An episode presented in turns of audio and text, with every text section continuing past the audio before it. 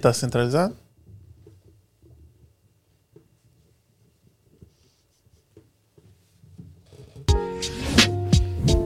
Tô me sentindo lá de São Gonçalo. Fala, meus queridos, como é que vocês estão? Tudo certinho? Sempre um prazer receber vocês aqui em casa. Eu sou o Marronzinho e atrás das câmeras tá o Quinzinho. Como é que você tá, meu querido? Salve, salve, tô na área. Se derrubar é Escanteio. jailbreak. Jailbreak. Entendi. É, Entendi. malandro. Gente, eu hoje estou muito feliz. Agora, eu falei, como eu falei com, com a doutora, eu estou star, starstruck. É assim que fala, não é? Starstruck. yes. Starstruck. E é, são várias. ah, é, coloca pertinho. Ele é articulado, então você pode É porque puxar. eu tava comendo. Ah, não queria entendi. ninguém me ouvindo mastigando.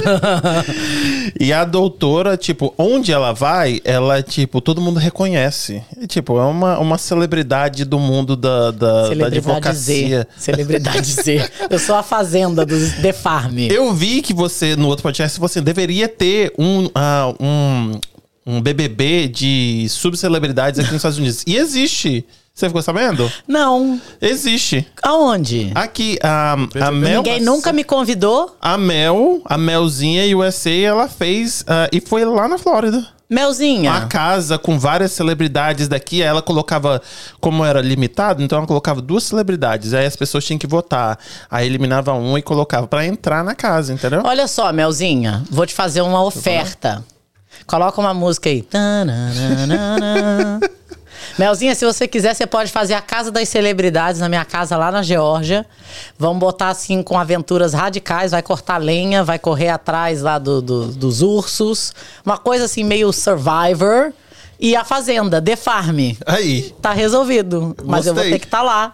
Não, como é que é o nome dele? O, o Zeca Camargo? Aham. Aí vamos eu e você, Marronzinho. Você vai de Zeca e eu vou de Camargo. Gostei pra fazer, tipo, como é que era? No Comentário. limite. Isso, no limite. Adorei. Mas vou botar aquela tanguinha, não. A tanguinha não, rola. Mas pelo menos é, é vestido, porque os outros é igual. o- o- ah, como é que é? Naked and Afraid. não, mas na, na- no Fazenda ninguém é vestido. É verdade. Né? É verdade, mas o povo malha muito pra chegar. Não tô nesse corpite ainda, Ah, não. não, né? Eu só vou ser o comentarista. Tudo bem. É, mas eu não sei se o meu personal trainer Diego vai estar assistindo ali, porque ele me segue. Ele te segue. Aí ele me segue e me manda uma mensagem assim: Você tava comendo um churro? Eu falo, não, foi uma manifestação espiritual Não, que é consolidou ali. Não, besteira, besteira. Aí rola 10 burpees amanhã. É mesmo? Detesto. Ah, ma- mas aí você vendo viajando, você faz? Ele é carrasco. Diego é carrasco. Eu sou vítima de tráfico humano de tanto que ele me faz mal. Mas quando eu tô viajando, eu malho seis vezes na semana. Você acorda mais cedo pra poder Eu malhar? acordo às 5h40 todos os dias. Pois é, eu vi você falando isso. 5h40. Se não, pira. É melhor, é melhor malhar E do que dominguinho? tomar... Eu malho no domingo. Meu dia de folga é 5h40? segunda. Aham. Mas Na na verdade, segunda- no domingo eu malho às 9 da manhã. Ah, não Quero- precisa acordar às 5h40. É, Entendi. mais ou menos. Se você for advogado e você não viver num sistema de ansiedade nível Power Ranger, não- você não tá fazendo advocacia direito. Gente, mas com 50 funcionários ainda é assim? Sim. Tudo para na minha mão. Tudo para na minha mão e você, quando tá no, no- no- no escritório de advocacia, você não, você não vai delegar. As pessoas querem vir falar comigo. E eu tenho uma equipe fantástica. Que Desde dentro da sua casa até o escritório, né? Sua equipe. na minha... Ah, não. Olha, eu tô aqui porque tem a Dani tocando lá os tamborins do fogão.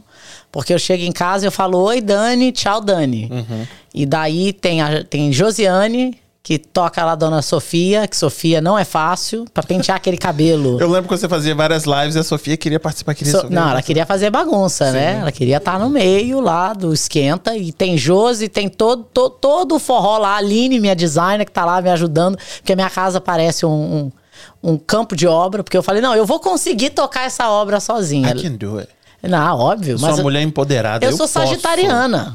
Eu vou fazer. Não, sagitariano fala isso primeiro e depois se arrepende. Os astros estão, tipo, Marte não tá, como é que fala? Retrógrado. Então Né. eu vou. E daí eu tenho a minha equipe lá no escritório que hoje mesmo eu tava falando pra eles, eu falei, olha, eu sei que a gente faz um trabalho ingrato, ah, porque o advogado só é mensurado pelas vitórias e ninguém ganha o tempo todo. É impossível você ganhar o tempo todo. A gente tem muitas vitórias lá no escritório.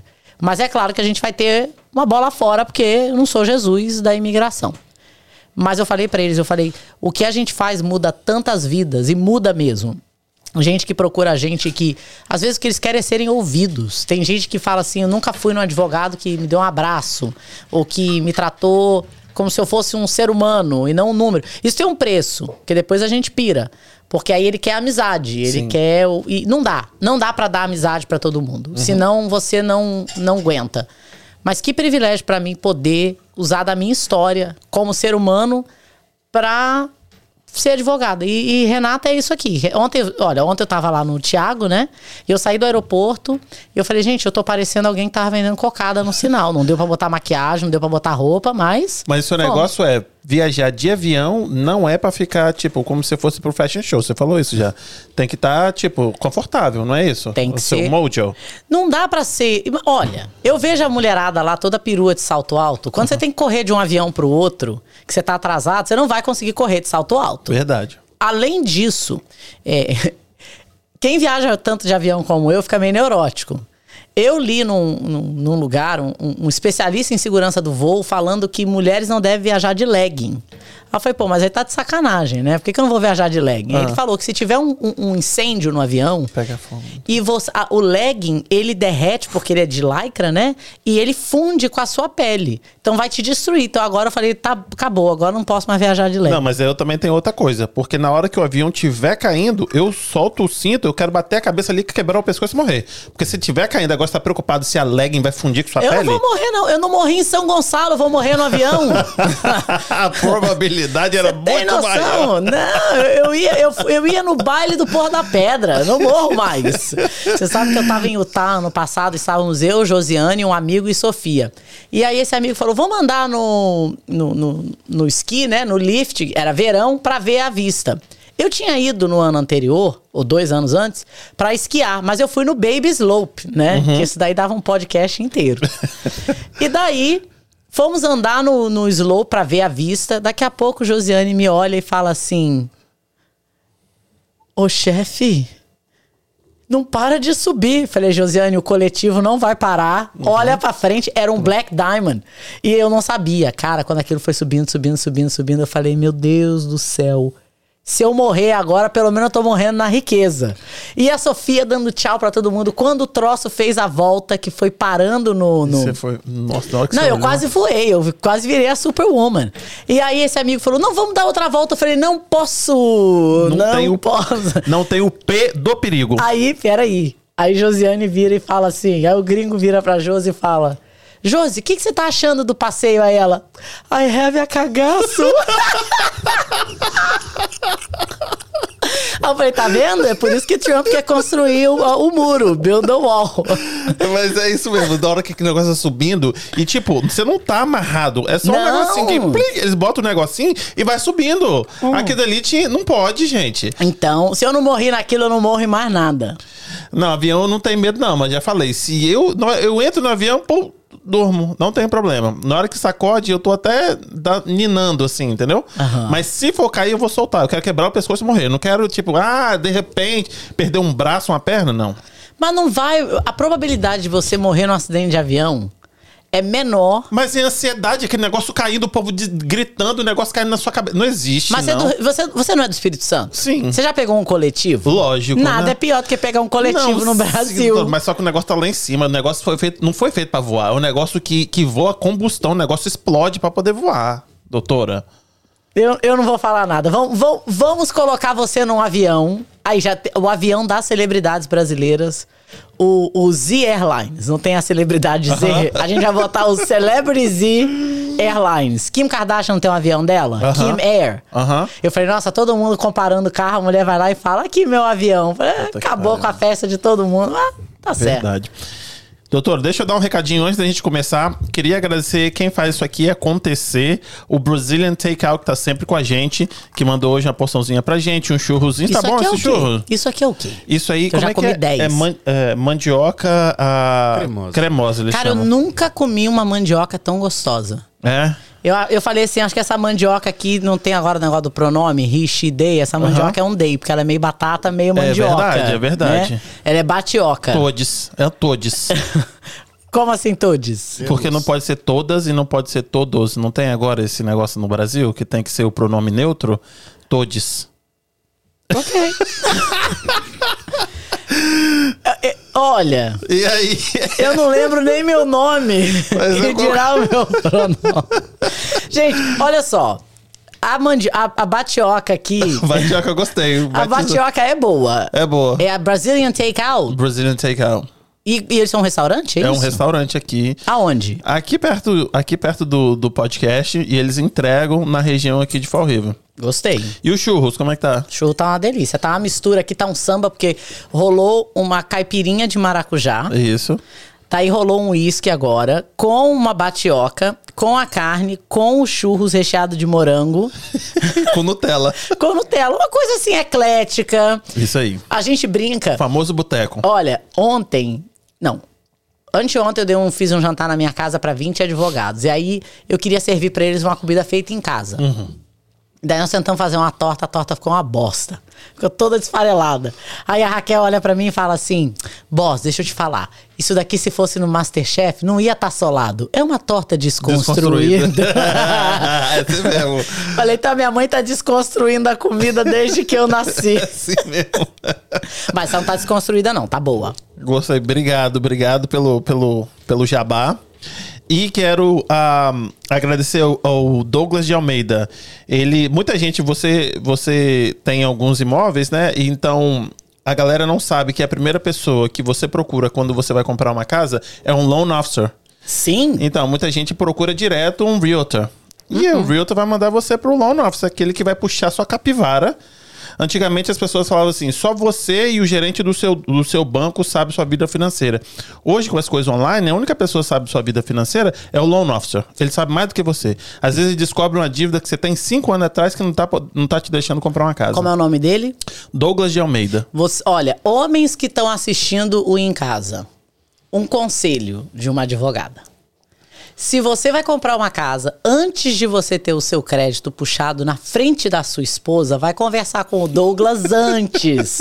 Porque se tiver rolado uma M que a sua esposa não sabe, você não quer aparecer lá com cara de paisagem. Verdade. Você quer comprar uma pulseirinha Pandora. Pronto. Né? Fazer um agrado na mulher, comprar lá um Brazilian Takeout Isso aí. dar uma cachaçinha pra ela e falar: então, amor, precisava te contar uma coisa. E aí você não passa vergonha, porque já aconteceu, tá? É. Ou tanto da mulher com o homem, do homem com a mulher. É uma das incidências de traição que mais acontece num casamento. Financeira, né? É a traição financeira. Verdade. O que, que você tá escondendo na sua mulher? Que seu mortgage eu já vi quanto você deve não tem ali. como. Minha não tem como. Minha mulher sabe de tudo. Aqui a gente faz a reunião ah, de dinheiro toda semana. Toda semana. A minha mulher, ela trabalha pra Johnson Johnson e ela faz esse negócio internacional que vem, que vem da China, que vem não sei o quê. Ela que faz as planilhas. Então, aqui em casa tem que ser tudo uma planilha. Se vai fazer alguma coisa, ela faz o. o, o- aquilo que você faz. É, não sei o que, reverso. Como é que é? Você, você, você é formada em. Project management. Isso. é Você faz o é. caminho reverso. Isso que ela faz. Ela é project manager. Isso que ela é. Então você pra tá Johnson ferrado. Johnson. E aí ela faz o caminho reverso. Então ela, ela é isso que ela faz. Então tudo tem que ter Olha. números, planilhas e datas. Bárbara, e... né? Uhum. Se a gente quiser declarar a Terceira Guerra Mundial, é só você largar a sua meia no chão, que aí a Bárbara já detona o código lá. Mas eu sou organizado. Eu tenho esse problema, eu tenho esse toquezinho aqui, entendeu? De, de, de arrumar. Mas você não tem um toque de arrumar a casa dos outros também? Ah. Ali, ó, ele quer falar. Ele... Ué. Entendi. E aí, é, eu eu tenho esse toquezinho, mas ela é de- desse jeito. Tipo, o negócio dela tem que ser organizado. Tem que ser organizado. E eu não tenho filhos, né, ainda. Isso é viver com a minha esposa. Quero agradecer o Douglas de Almeida. Ah, então, o que colocou o QR Code dele aqui, se você estiver vendo pela televisão ou pelo ah, tablet, só colocar o celular aí que vai para informação dele ou na descrição desse episódio. E aí, essas, ah, os recados que eu tenho, depois eu tenho outro, mas eu deixo pro, pro final. Kim, não esquece de, de me lembrar. Doutora, eu nem falei o seu nome. Eu já tô no. Não tenho. Como é que é o nome dele? O... Ai, meu Deus.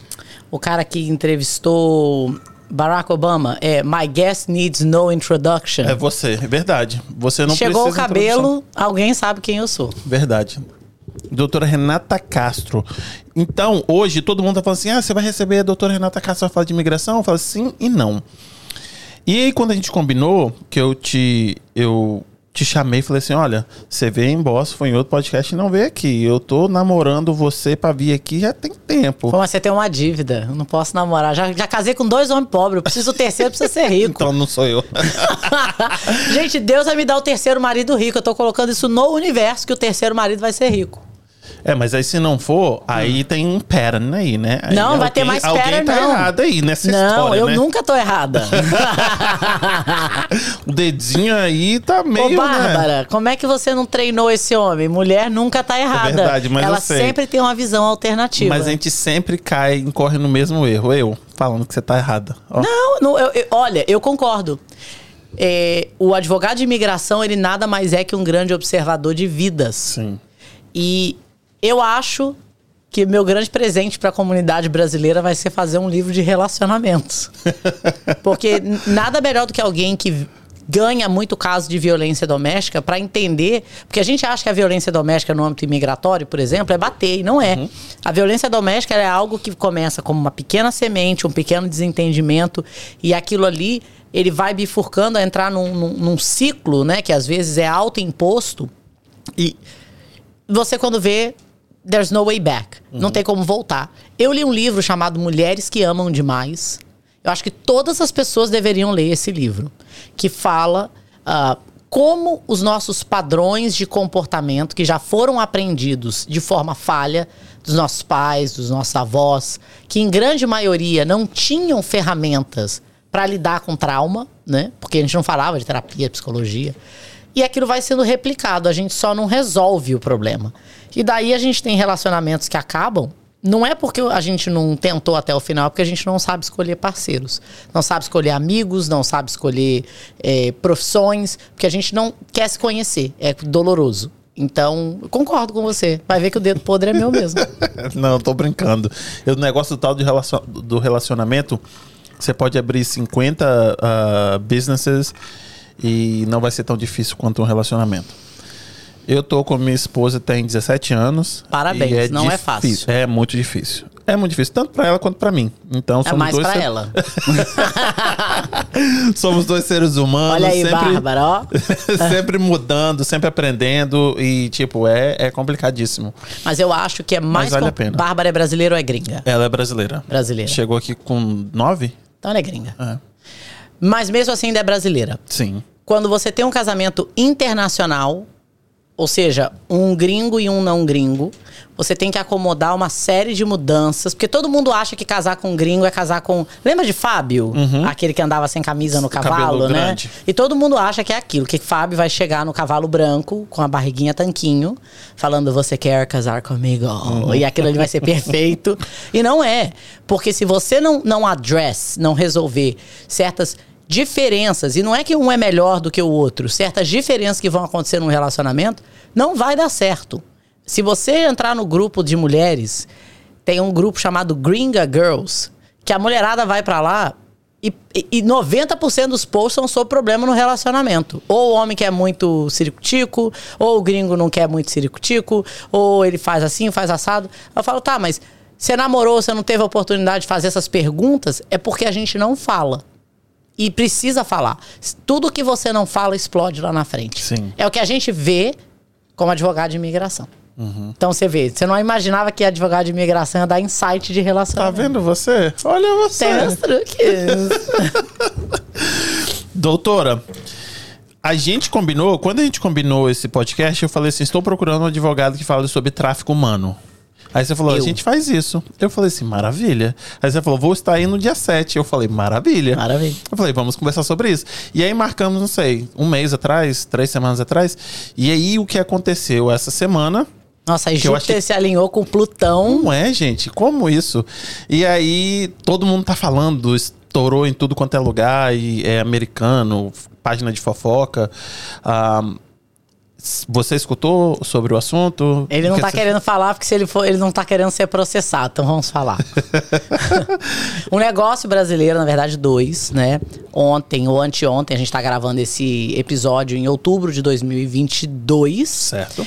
E eles foram acusados, passaram por. Na verdade, eles não foram acusados. Houve uma investigação, né? Baseada numa acusação.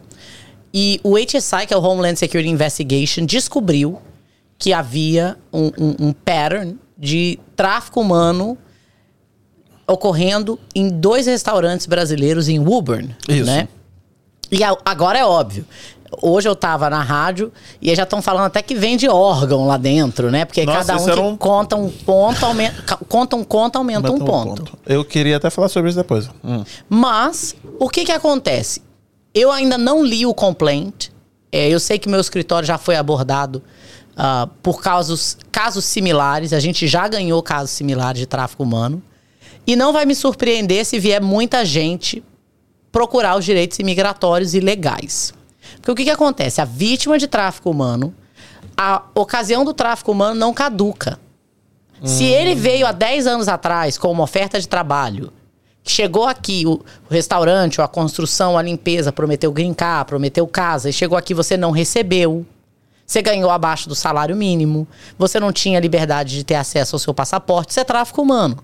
Porque tráfico humano é força, Isso que eu ia perguntar. O que, que é o tráfico humano? Definição de tráfico humano é quando uma pessoa vem para os Estados Unidos ou é induzida a vir para os Estados Unidos por resultado de força, coazão, né, coercion, né, para o benefício comercial ou sexual de outro e essa pessoa está nos Estados Unidos em virtude do tráfico. Então eu vou te dar um exemplo de tráfico humano que a maioria das pessoas não sabe que é tráfico humano. Você tá lá em Governador Valadares, aí o coiote começa a rodear lá. Nossa, é tão novo, não vai para os Estados Unidos, bababá, babá, babá, babá, lá você vai ganhar dinheiro. Aí o coiote fala, eu preciso de 10 mil dólares, assina uma nota promissória aqui, o business lá do coiote. Chega, na, você chega em Houston, ou você chega na- no lado americano, começam as ameaças. Aí o coiote te abandona ou te sequestra. E um outro coiote te pega e te sequestra para te cobrar mais dinheiro. Você agora passou a ser vítima de tráfico humano. Ali você se documenta por isso. Mas se eu aceitei. Mas você aceitou sob a premissa de uma coisa. Tem uma história que é muito engraçada. Quer dizer, é triste, mas é engraçada. a pessoa ligou no meu escritório e falou assim: é, Eu queria saber se eu posso processar a pessoa que me trouxe para os Estados Unidos. Falei: Depende. Qual é o caso? Não, a pessoa nos Estados Unidos, lá no Brasil, falou pra mim que eu viria para os Estados Unidos, que eu ia atravessar por Bahamas e que ia ser fácil. E aí me prometeu um iate. Ela tava querendo vir no Ritz Carlton, né? E daí ela virou e falou assim: Mas aí eu cheguei lá, era um bote. Eu não ia atravessar num bote. Então, senhora, eu acho que eu não tenho um sistema de review no Yelp pra esse coiote. Mas, mas, ela não sofreu, ela, ela escolheu entrar no barco, né? Naquele momento ela falou: não, eu agora eu vim até aqui, eu vou entrar. Mas existem situações onde a pessoa. Eu já tive clientes que foram esfaqueados, eu já. que chegaram na hora e falaram, eu não vou, né? Porque tem medo de nadar. é, são apresentados uma coisa. Ó, eu malho seis vezes por semana. E aí, um dia desses, o meu querido Diego, meu carrasco, me colocou pra fazer um exercício correndo no sol com uma bola de 30 libras no meu ombro. Xinguei ele até a 14 encarnação dele. Mas eu comecei a chorar com a bola no ombro. E eu olhei pra ele e falei assim: Eu não tenho barriga tanquinho, não é meu objetivo de vida. Tô feliz aqui com a minha pancinha, mas eu tô em boa forma. E aquilo pra mim tava pesado, no sol, com aquela bola. E sabe o que me veio à mente imediatamente? Os meus clientes que me contam que fazem a travessia com crianças e que eles têm que carregar a criança por horas, horas. E você vê que eles estão fora de forma. E não é que é gordo ou magro, é que você tá- aquilo ali é uma maratona. Tanto que eu falei assim, as pessoas falam: "Ah, tô querendo ir pros Estados Unidos pela fronteira, o que que eu faço?" Quase que eu falei: "Entra no CrossFit". e parece sacanagem, mas não é. Não é. Eu tive um caso de uma pessoa que procurou a gente, a pele da sola dos pés dele caiu. Porque eles perdem sapato. É, é, é porque o trauma, o, o, o cérebro humano, ele, ele trata do trauma de uma forma tão é, obscura pra gente, né? Que a, a gente tá começando a estudar o impacto da, da- da- psicológico né, no, no corpo do ser humano. Mas a primeira, me- primeiro mecanismo de defesa da vítima é esquecer. Aí ela tem um trigger. E aquilo ali ela faz ela voltar e lembrar tudo aquilo. Você não vai dizer pra mim que uma pessoa vai ser estuprada na sua frente e você vai voltar a ser normal depois daquilo. Ou alguém vai botar uma arma na sua cabeça ou você vai dormir num quarto cheio de baratas. É porque dentro das comunidades imigrantes ninguém fala disso. Ninguém fala porque, primeiro, existe o estigma de falar que veio pela fronteira, como Quem vem pela fronteira e vem de vigia turista e fica, tá todo mundo no mesmo igual, bote. né? Tudo no mesmo bote. Tá vindo todo mundo com a intenção de permanecer aqui. Um vai ter um privilégio maior do que o outro, muito pequeno, mas no final das contas, tudo igual. Mas é porque a pessoa que tá vindo pela fronteira, ela tá vindo no desespero. E quando a gente tá aqui e a gente fala pro pessoal do Brasil, não vem assim. Não faz. É traumático. Aí ele fala, não, mas é porque você tá aí de BMW, né? Mas aí quando eles passam pela situação é que é é traumatizante. Eu já ouvi cada história, eu não gosto de chorar na frente do cliente, eu choro depois.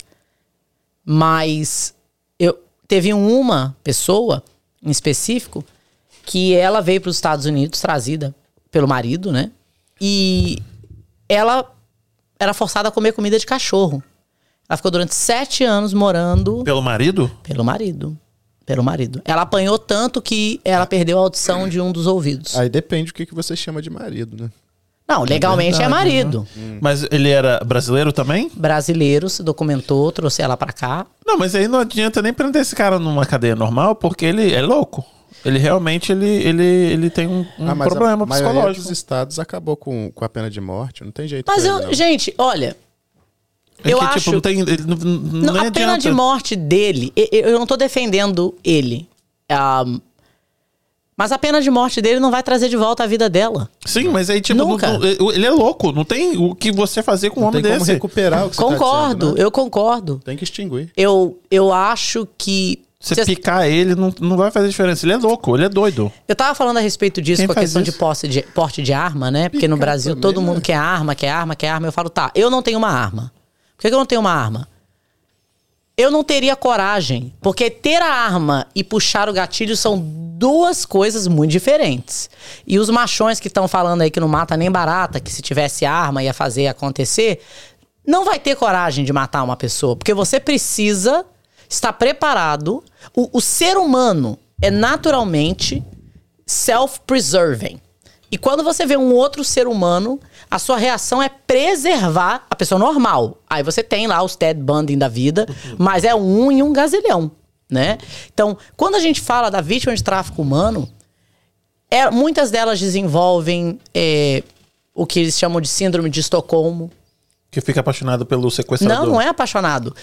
É que ele humaniza o Ah, é sequestrador verdade. Ele tem pena, né? ele tem pena, a, a mulher protege, Uhum. né? O homem não. O homem, por ser meio gladiador, né? Toxic masculinity, o homem quer botar pra quebrar. A mulher não. Mas se bem que, quando o homem é vítima de tráfico humano, aquilo fere a masculinidade dele, porque ele se sente tão impotente que ele não quer falar. Ele minimiza. Mas aí vai junto também com violência doméstica, não vai não? Sem dúvida. Tipo, quando ele sofre violência doméstica, É o que a gente fala. mais tem. É, o- a maioria dos homens que a gente faz violência doméstica, eles já passaram em três, quatro advogados e ninguém perguntou pra eles se eles são vítima. Tem uma história que você conta que é muito boa. Que a pessoa chega e, a, a, a moça pergunta pra você. se- ah, ah, A mulher nunca fala que ela é vítima. Ela fala que o marido é bom. sim, aí quando você pergunta, ah, ele faz chacota do seu sotaque? Sim. Aí ela abre a boca e Chora. "Como Você sabe. Porque, volto lá à questão das mulheres que amam demais. A culpa do fim do relacionamento é da mulher. Porque ela não consertou o homem. A, a gente tem, a gente é a funilaria de homem, né? Lanternagem, body shop de homem. Ah, porque a mulher é sempre encarregada da doutrinação do homem. Ou ela é mãe, ou ela é esposa. Quando o cara é galinha no Brasil, o que, que a mulher fala? Quando casar, muda. Muda. Não. Não. Não vai mudar. Mas a mulher se sente culpada porque o casamento não deu certo. Porque o cara é galinha e sempre foi galinha. E a mesma coisa no violência doméstica. O homem, ele nunca vai abordar pra mim que ele é vítima de violência doméstica. Ele vai falar: tô tendo dificuldades no meu casamento. E é sempre a mesma história. Ele não quer dar, ela não quer dar entrada no meu documento. Eu, eu diria que os grupos que têm mai- maior incidência de violência doméstica no meu escritório. De cada 10 vítimas, 6 são homens. De cada 10 casos que a gente faz, 6 são homens. Uau. E aí é meio a meio. Três casamentos heteroafetivos e três o casamento homoafetivo. E aí no homo afetivo tem Tem tanto abuso assim também? Ou mais. Não, mas a gente, eu tava conversando isso com você. De homens, não de mulheres, né? Você de homens, mas é, o homem, o casamento entre homens gays tem mais abuso do que o casamento entre mulheres lésbicas. Entendi. O que, que é aqui? Eu tava conversando com você sobre isso outro dia, que eu tinha ah, um casal como vizinho. Qual era a, a sexualidade deles, eu não sei, mas os dois tinham pênis. E quando eles brigavam, quando eles discutiam, meu amigo. Mas imagina, são dois homens, é testosterona pura. era- o negócio era, era, era maneiro, o negócio ali, viu? O negócio Briga, acontecia. né? Testosterona pura. O homem, quando ele é gay, ele não, ele não deixa de ter certos instintos Sim. que são de homem, Sim. né? Ele tem preferências, mas ele Eu continua ele tem sendo todos os biologicamente instintos, né? ele é homem. Quando você é homem, qual- como é que você é ensinado a resolver os seus problemas como homem? Na Sempre mão. na porrada. Sempre na porrada. Ah, na porrada. É verdade. O que, que é que você falou? Chorando. Chorando, né? Sempre na porrada. Não, eu não sabia. Tipo, então, metade é de. de Metade é hétero, mas eu não acho que é porque a metade dos casamentos homoafetivos gays são abusivos. É porque eu acho que o homem hétero, ele tem vergonha de admitir que ele é vítima. Uhum. E os advogados têm muitos dedos em perguntar pro cliente se ele é vítima. E Eles não sabem consegue? perguntar. Eu- meu filho, eu pegava ônibus 5 horas da manhã. Você acha que eu não vou perguntar pro cabo o que que faz da vida dele? Mas aí o ele fala? Na hora que você ele pergunta, dificilmente fala. Ele fala assim, ah, ela é meio maluca. Eu falo, não, maluca e abusiva são, São duas, duas coisas coisas diferentes. E aí a gente tem uma série de perguntas que a gente faz. E sempre tem umas peculiaridades. O homem, quando abusa da mulher, ele abusa dizendo que a mulher tem que fazer sexo com ele porque é obrigação dela. E aí eles têm uma relação sexual que é sem nenhum prazer para a mulher, né? E a mulher, quando ela abusa do homem, ela diz que o homem não satisfaz ela. Porque é ele que você ataca o homem, né? Então, quando você fala isso pro homem, aí ele já levanta os olhos assim, como, tipo, como assim? Né? Tá me chamando de meia bomba? e a gente fala, não é. É porque o abuso pro homem tem uma outra característica. Se uma mulher fala pro homem, você não me satisfaz como mulher, aquilo pro homem é um tapa na cara. Né? Mesmo que ele não goste dela, aquilo ele vai fazer mais dano ao homem do que se ele tomar um tapa. Por quê? Se ele tomar um tapa, ele tá acostumado a isso. Como é que ele brincava? Brincava apanhando, batendo. Agora, se a mulher virar pra você e falar assim: ah, você não, não dá o couro, você não consegue. É broxa. É broxa. Cara, aquilo ali vai acabar com o cara. Ele pode não ser, mas ele vai sair da, da, da- daquele ambiente agora enfraquecido. E dali começa a decadência do relacionamento. Porque quando você quer quebrar o homem, você quebra na virilidade dele. Mas teve uma galera que se identificou com isso daí, eu acho, viu? Você é broxa, você é. Né? Acho que. Gente, se for broxa, hoje em dia tem não ficou- Viagra, pelo amor de Não é? Deus. Ninguém precisa sofrer. Mas aí eu conto sempre uma historinha. Peraí, eu não fiquei sabendo que a B Passion resolve esse problema aí Aí, também ó. de amolescência? de adolescência. eu sempre conto uma historinha, porque, tipo assim, eu via que a mulher trabalhava ah, muito e aí tinha que tomar conta dos filhos, tomar conta da casa, tinha que trabalhar. Aí na hora que o homem chegava do serviço, queria, né, fazer o amor com a mulher. A mulher, não, tô cansada. Quando eu casei, eu falei assim, eu, muito esperto, falei, não vou fazer isso aí. O que, que eu faço? Aí na hora, na hora que minha mulher chega do serviço, eu já arrumei a casa, lavei a louça, Gente. varri a casa. Aí na hora que ela chega à noite, ela fala assim: vamos fazer amor? Eu falei, não, agora eu que tô cansado. Não vou, não. Aí eu não posso, ué. Aí a quem mulher já foi- faz o quê? Olha! Aí eu vou o quê? Aí eu durmo de calça jeans. Você tá achando que só porque eu sou homem, eu sou uma máquina de fazer sexo? Não é assim não, filha. De, ó, eu lavei, passei, agora tô cansado. Não tem como. Eu gostei dessa tática. Eu gostei dessa tática. Mas é interessante você falar disso de uma forma tão aberta, porque as pessoas acham que. o- O brasileiro, principalmente, tem uma. O, o homem brasileiro tem uma relação com o sexo que é assim. O cara já acorda pensando, né? O cara pode estar morrendo, ele tá pensando em fazer. Hoje tá mudando um pouco, mas a minha geração, eu faço 40 anos esse ano, é assim. A mulher, quando ela diz não pro parceiro dela, ela se sente insuficiente. Porque qual é a política da mulher brasileira? Você tem que satisfazer o seu marido, senão É. ele procura na rua. Era uma máquina. Eu já tive relatos de mulheres que foram obrigadas a fazer sexo com, com o marido, deitadas do lado da criança com febre. Porque ele falava que tava com vontade, que não podia se segurar. Isso não é sexo, isso é doença. Uma pessoa que. Não, não é. Não não é uma coisa normal. É não, você... não é. A pessoa tá com febre, a pessoa tá passando mal, a pessoa passou por uma cirurgia. Mas a mulher, ela, to- ela tolera o abuso por muito mais tempo. Mas tem muita gente assim ainda hoje, porque a mulher hoje tem tanta voz. Mulher não tem em voz. levantar a voz pra minha mulher, filha. Nossa a mulher não tem Senhora. voz. E eu vou te dizer que a mulher não tem voz. Ahn, ela, a- a- o pior inimigo da mulher é uma outra mulher. Quando junta uma roda de mulheres. Eu acho que o pior inimigo de uma mulher, de qualquer ser humano, é comparação. Mas o que, que a mulher faz? Pois é, então não é nem outra mulher, é Não, mas é comparação. a, é a mulher. Biologicamente, né? Qual era a função econômica de uma mulher numa sociedade feudal? Que foi quando nós começamos a aprender Uhum. a conviver em sociedade. Certo. A função dela era parir. Uhum. Ela começava parindo aos 11, paria lá 20 para trabalhar na fazenda. Só que o homem, ele pode engravidar. Quer dizer, se ele não for aí o homem com a dificuldade, se ele tomar bipassion, aí ele pode engravidar uma mulher por dia. Sim.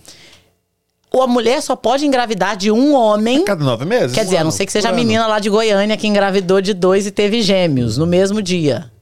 Você viu essa? De dois pais Ouvi, diferentes? É verdade mesmo? É, foi feito um teste genético lá.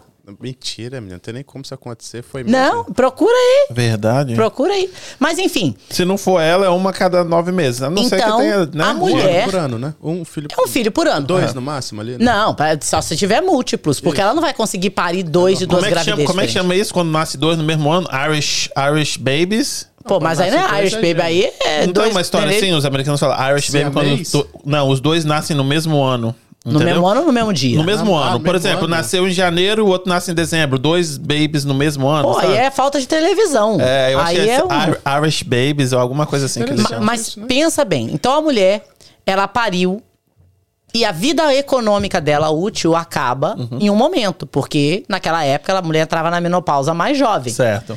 Aí por que que existe uma competição entre sogras e noras? Porque daí a sogra é substituída economicamente na casa pela nora, que agora vem para trazer braços, tem uma função econômica na família. E a mulher derivava a sobrevivência econômica de quem? Do homem. Sim. O homem saía com o dinheiro e o pingolim.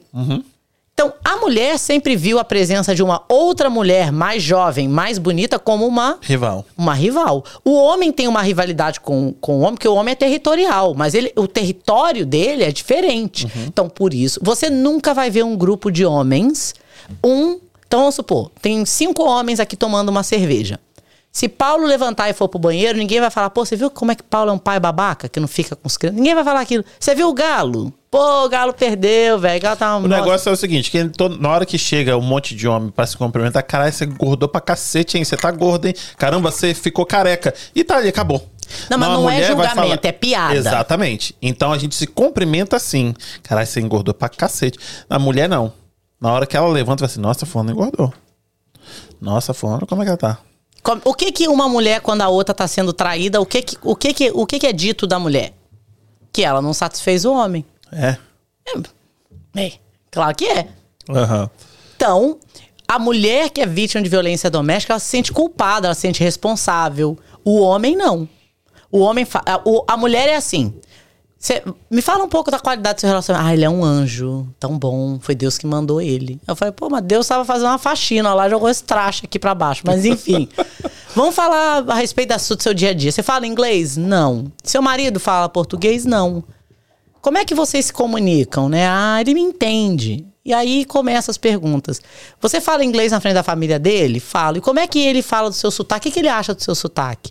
Aí a mulher já fica quieta. Ou então, o que, que ele acha da sua comida brasileira? Aí tem sempre um estopim, né? Mas o homem não. Quando eu falo assim, é, eu suspeito. O homem eu já, eu já abro assim. Eu suspeito que você é vítima de violência doméstica. Eu vou te fazer algumas perguntas, eu preciso saber do comportamento da sua esposa. Aí ele fala, mas ela não me bate. Eu falo, tá, mas ela te arranha? Aquela mulher é maluca, ela quebra tudo dentro de casa, ela pega meu dinheiro todo, eu sempre soube que era vítima. A mulher não. Ela vai tentando defender o abusador até o final. Até o gatilho, até a hora que você aperta Até o que gatilho. o gatilho ela não aguenta e ela começa a chorar. Tô vivendo no inferno, minha vida é horrível. E da, da, da, da. Mas quem vai me querer? É, tenho dois filhos, de dois maridos diferentes, e sou muito magra, muito bonita, muito feia. A mulher tem essa síndrome de cachorro vira-lata. É, é, da, é da nossa criação. Então, as vítimas vão viver com isso. Você falou do- da, da menina que era forçada a comer comida de cachorro. Aquela, aquele foi o caso mais lição da minha vida. Ahn, ela, Por quando sete veio. anos. Sete anos. Sete anos. E ela, quando veio ao meu escritório, né? Ela foi recomendada. E ela, uma pessoa muito simples. E ela virou pra mim e eu falei. Quando, ela- quando eu li o Police Report, eu comecei a chorar. Mas eu, eu tava tentando segurar. Porque eu, não- eu acho assim, quando seu advogado tá chorando, você pensa assim, pode xingar aqui? Pode, o que você quiser. eu acho que quando. Se o seu advogado tá, tá chorando, você pensa assim, caralho, fudeu. Fudeu, seu Não, advogado tá chorando, já era. Eu falei. Já era. é perdido. É perdido. E aí eu olhei pro lado assim e eu falei pra ela, falei, olha, eu acho que a gente como advogado, a gente fica muito endurecido como ser humano, que é um mecanismo de sobrevivência. Mas eu, eu me tornei advogada porque eu achava que eu podia mudar vidas e eu ainda acho. E eu falei pra ela, eu eu quero fazer o seu caso de graça. Ela falou, mas não é justo. Imagina. Ela falou: não é justo. Você estudou, você não merece trabalhar de graça. Aí te quebrou mais ainda. Aí eu chorei igual um bezerro. e eu falei pra ela: pra mim vai ser um privilégio representar você. E aí ela falou: não, eu quero fazer algo pra você. Aquele ali era o, o love language dela, né? Eu falei: não precisa fazer nada por mim. Quer fazer alguma coisa? Traz aí um pastel para os meus funcionários, vão ficar felizes da vida. E ela, que não tem carro, pegava o ônibus na Flórida, porque na Flórida pegar o ônibus é assim, o inferno de Dante, né? E ela veio lá. E todas as vezes que eu penso em mandar um cliente tomar no tu, eu lembro daquela mulher. A pessoa, quando tá agindo na dor dela, ela não mede consequências. E cada um reage à dor diferente. E aquela mulher foi uma grande lição. Mesmo não tendo nada. A- imagina, a dignidade dela tinha sido acabada ali. Ela engravidou, porque ela era estuprada múltiplas vezes. E ele deu uma surra nela que ela abortou de tanto apanhar. E aquela pessoa não me pediu nada. Ela não se vitimizou, ela não pediu pena. Ela falou, eu só, ela falou, tô morando na casa de uma pessoa, de favor, eu só quero ter acesso ao direito lá para alugar. E eu falei, cara, a gente reclama, o povo vem aqui reclamando com bolsa Louis Vuitton e falando que não tem dinheiro para pagar o trabalho da gente. E essa pessoa talvez não ia ter a minha ajuda porque eu mudei de ideia a respeito da advocacia há 10 casos atrás. Então, trabalhar com vítima é um aprendizado. Você aprende. Você vê pessoas que não se deixam limitar pelas circunstâncias, mas aí você também vê como o ser humano tem um lado negro. Muda você. Muda a sua essência, não tenho dúvida. E esse negócio do restaurante aí de Uber, eu não conheço a situação. Eu acho que vai ter muita gente que vai aumentar um ponto, né? Em cima da história para sensacionalizar. Mas a realidade do que ele tava fazendo, o cara que tem a empresa de landscape que tá ligando lá para governador Valadares e pagando o coiote pra pessoa vir trabalhar aqui. Eu ouço história como aquelas do restaurante todos os dias. No Kansas, Filadélfia, na Flórida. O pessoal não faz é nada. Quantas pessoas você já ouviu que estavam no Brasil? Aí tem um primo do tio, não, vem pra cá, tem um quarto pra você. E aí fala assim: nossa, cheguei aqui ninguém me ajudou. Bacana, ninguém vai te ajudar na América. É você e Deus. É, é- é a premissa da América. Não sei da América, é da vida. Você quer ver quem é seu amigo no Brasil? Pede um empréstimo. Mas o, o que eu vi e que tá passando na televisão americana, tipo, é que eles estão, tipo, foram presos without bail. Não, olha, se te- é, uma, é um crime que não tem perdão.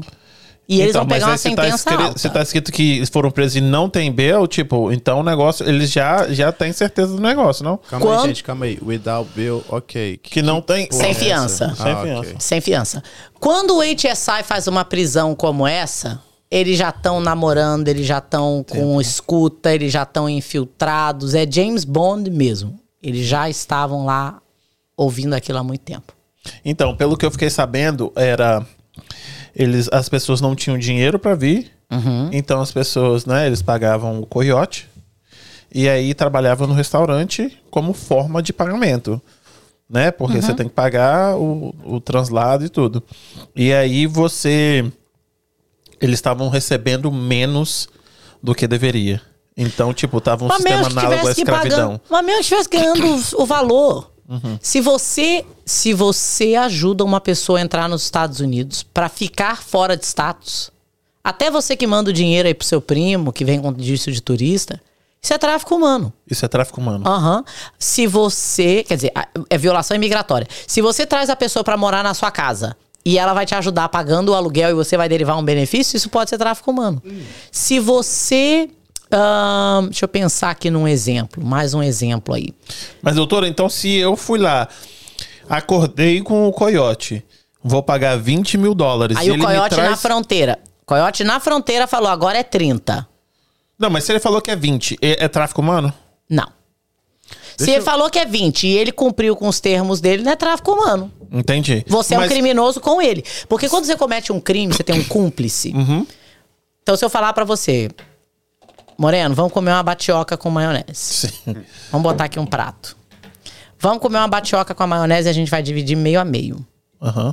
Eu tô roubando essa batioca aqui lá do Brazilian Take out. Takeout. Se eu dividir no meio e.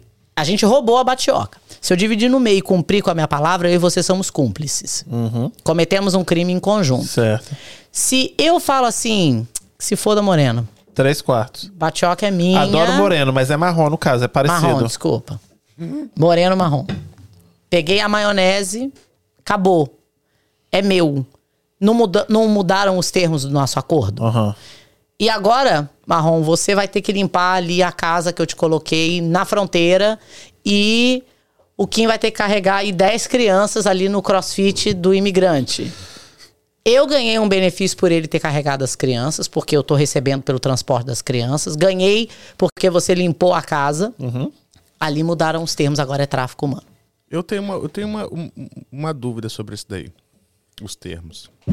Tá, Ô, conversando. rapaz, eu não quero. Eu vou pra Canérica ainda hoje aqui, ó. É, do lado, Isso é tráfico tem- humano. só é tem gelo aí, gente. humano. É seguinte, que eu falo pra ela que, igual a gente tava conversando aí, muitas vezes a pessoa que tá sendo escravizada não, não tem essa consciência. Eu falo que eu- o termo que eu coloco, olha, a proposta. Eu vou te levar para os Estados Unidos, vou pagar pela sua alimentação, pela sua moradia, vou te dar trabalho e vou te dar um salário. Corre. E aí, chegando lá, você tá morando na minha casa, tá comendo a comida que eu tô te dando, e ainda tá trabalhando no lugar que eu deixei você trabalhar. E Mas se você tá dando- recebendo a escravidão, ainda Você tá te recebendo dando- algum benefício? Vo- ah, bom, Um salário. Você tá morando de Não, não, gra- não, não, Você tá não. morando de graça. Não. Mas isso, esse cenário não existe. Você tá morando de graça, você tá comendo de graça e ainda te consegui um trabalho pra você sair dessa Mas você vida. continua trazendo pessoas, você tá facilitando a entrada de pessoas nos Estados Unidos. Vamos mudar isso então. Não estamos nos Estados Unidos, estamos no Brasil. Eu vou te dar casa, comida. No Brasil? Isso. Casa, comida, trabalho e vou te dar o salário. Bom, vamos lá. Aí Esse- não é tráfico Não, é humano. isso que eu tô falando, Se a tá pessoa tem liberdade de ir e vir. Deixa eu finalizar. vai. Só que aí é o seguinte, o, o, o meu ponto. Sei lá, você é do Espírito Santo e veio pro Rio de Janeiro e eu tô te dando aí casa, comida, trabalho e salário. Só que desse seu salário, eu preciso tirar essa parte da casa que eu tô te dando. Então vou tirar um pedacinho do seu salário aí, vamos diminuir ele um pouco. Eu preciso tirar essa alimentação também, que ela não é de graça. Então vamos diminuir aí. Você receber 10 reais por dia, agora você recebe 5. Então eu tô te cobrando pela casa que eu falei que ia te dar, tô te cobrando pela comida que eu falei que ia te dar e pela manutenção disso aqui, do, do, do lugar que você tá vivendo. Que a gente não pode viver numa bagunça. E eu preciso da sua ajuda para poder dar uma ajeitada nisso aqui, que é o lugar que você vai morar. A pessoa tem liberdade de ir e vir. Você pode sair daqui o momento que você quiser. Se a pessoa tem liberdade de ir e vir, ela não tem uma dívida com você, as mentes são livres para fazer o acordo que quiserem. Isso não é trabalho escravo. Não. Se você, independ... se você quiser trabalhar de graça para outra pessoa, então isso não caracteriza trabalho escravo. Não, Se você quiser, ti- não. se você quiser, não. Se quiser, não. Mas dificilmente a pessoa quer. E, a- e tem a questão, a, a gente tá falando da casa da a mulher da casa abandonada, Isso. né? Tem o fator de ah, capacidade mental. Porque a maioria das pessoas que são escravizadas, né?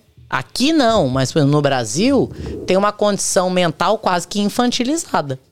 A minha visão sobre isso daí é onde eu tô.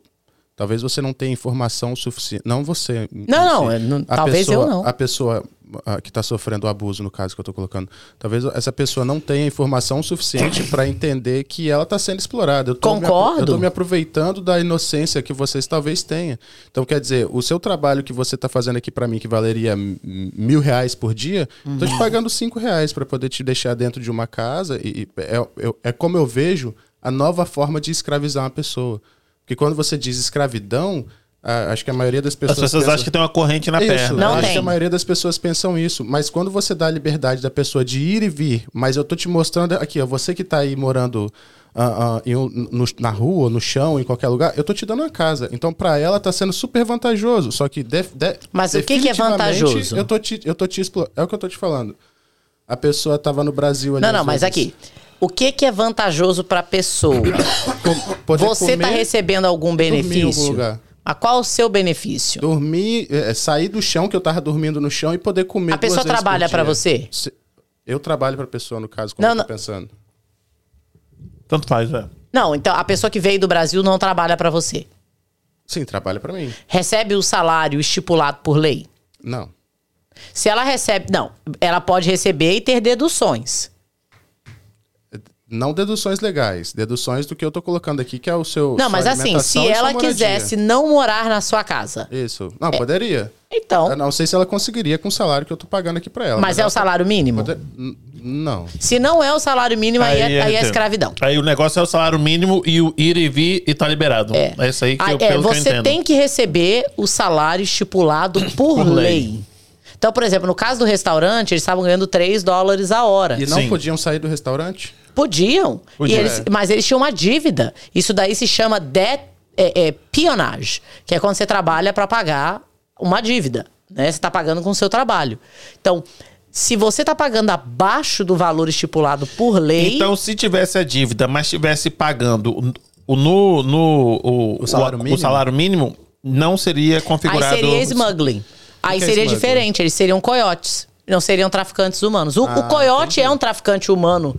Porque ele tá no tráfico de trazer. eh, O, o business dele é o tráfico de trazer pessoas. Mas o traficante humano, ele vai derivar um benefício comercial, né? Então, como é que é o benefício, benefício comercial? Vamos supor, eu tenho meu escritório de advocacia e eu preciso de recepcionista. Chego lá e falo: Vamos trabalhar pra mim lá nos Estados Unidos? Nossa, você vai ganhar muito bem, você vai ganhar 4 mil reais, você tá no Brasil, você tá pirando, né? Mas aí o salário mínimo nos Estados Unidos é 10 dólares a hora, chutando um valor. Certo. Você não tá ganhando hora extra e você tá ganhando 4 mil reais, que foi o valor que eu fechei com você no Brasil. Isso daí é pionagem. Eu tô trazendo você pra trabalhar abaixo do valor. Agora, se o coiote que te pega em Governador Valadares e fala vai ser 10 mil pra eu te colocar dessa, dessa, dessa forma em Houston, ele não tá fazendo human trafficking. Ele é um human smuggler. Porque se for nesse ponto aí também, Kim, o pessoal que vem pra ser nanny, como é que chama? Ah, O pair.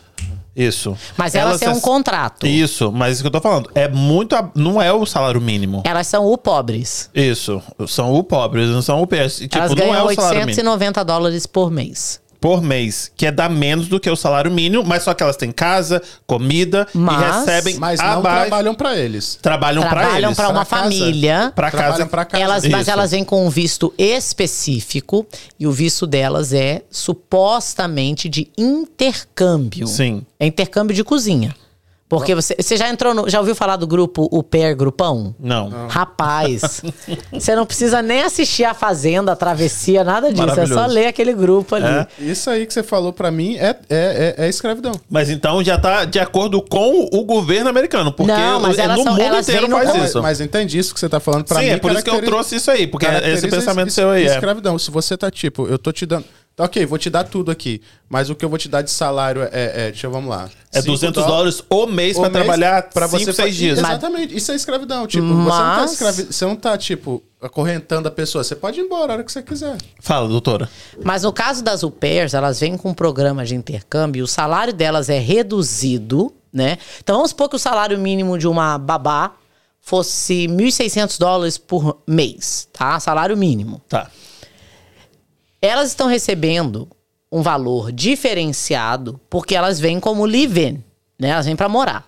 Por que, que é feito esse acordo e por que, que ele é tão aceito? A maioria delas não conseguiria visto de outra forma. É, a- ali é uma escravidão legalizada. Isso que eu ia falar. Então, é uma Mas escravidão as partes estão de conhecimento dos moderna. termos. Sim. Elas assinam um contrato. É diferente, por exemplo, a pessoa tá no Brasil, comendo pão que o diabo amassou, pegando o busão lá lotado, alguém fala assim: vou te levar para os Estados Unidos para ser empregada doméstica. Falsifica os documentos, você consegue um visto de doméstica, e aí no seu contrato de doméstica você só pode trabalhar oito horas por dia, tem que ter duas folgas, tem que ganhar hora extra, tem que pagar o seu Social Security o- no visto B1. B1 ou B2, eu sempre confundo.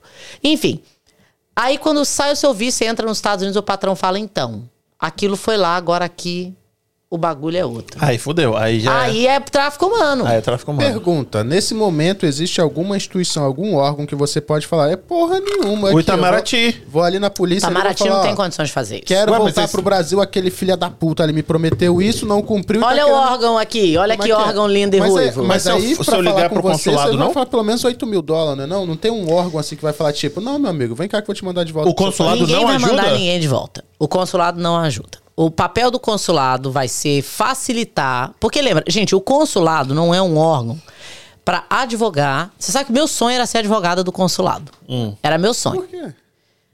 Porque eu queria ser diplomata. É isso que eu ia falar. Eu pensei que você quisesse ser diplomata. Sempre quis ser diplomata. Eu falei, já que eu não virei a diplomata, eu viro a, di- a diplomata, né? Quase. Mas aí eu descobri que o advogado que advoga pro consulado nunca pode representar as pessoas que ele teve contato pelo consulado.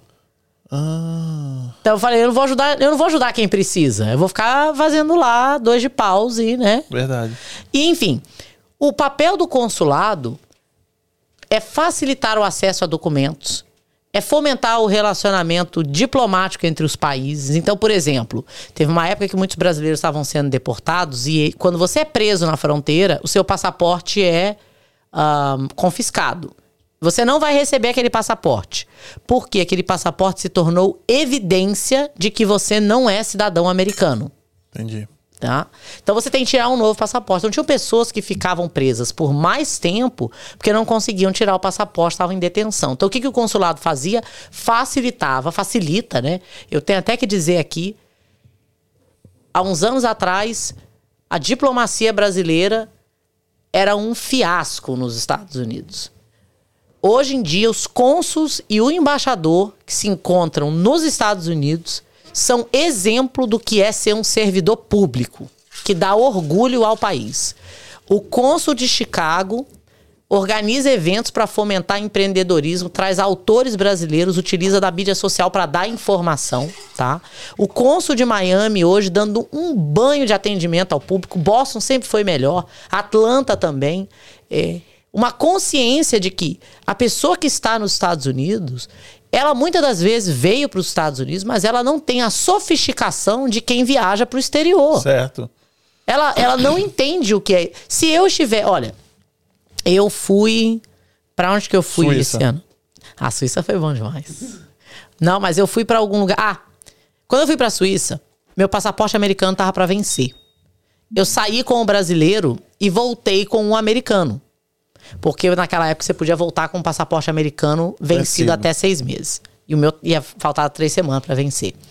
Se algo acontecesse comigo, eu tava à mercê da diplomacia brasileira, na Suíça. Na Suíça nada acontece, né? é por isso que é Suíça. Mas eu não conseguia um passaporte se eu não fosse para Porto Rico tirar um passaporte de última hora. Eu falei, eu não quero gastar dois mil dólares para tirar um passaporte de última hora. O papel da diplomacia não é ser o Ritz-Carlton dos serviços, porque eles são um órgão burocrático. As pessoas chegam ao consulado pedindo dinheiro para pagar advogado, pedindo dinheiro para sair de situações abusivas.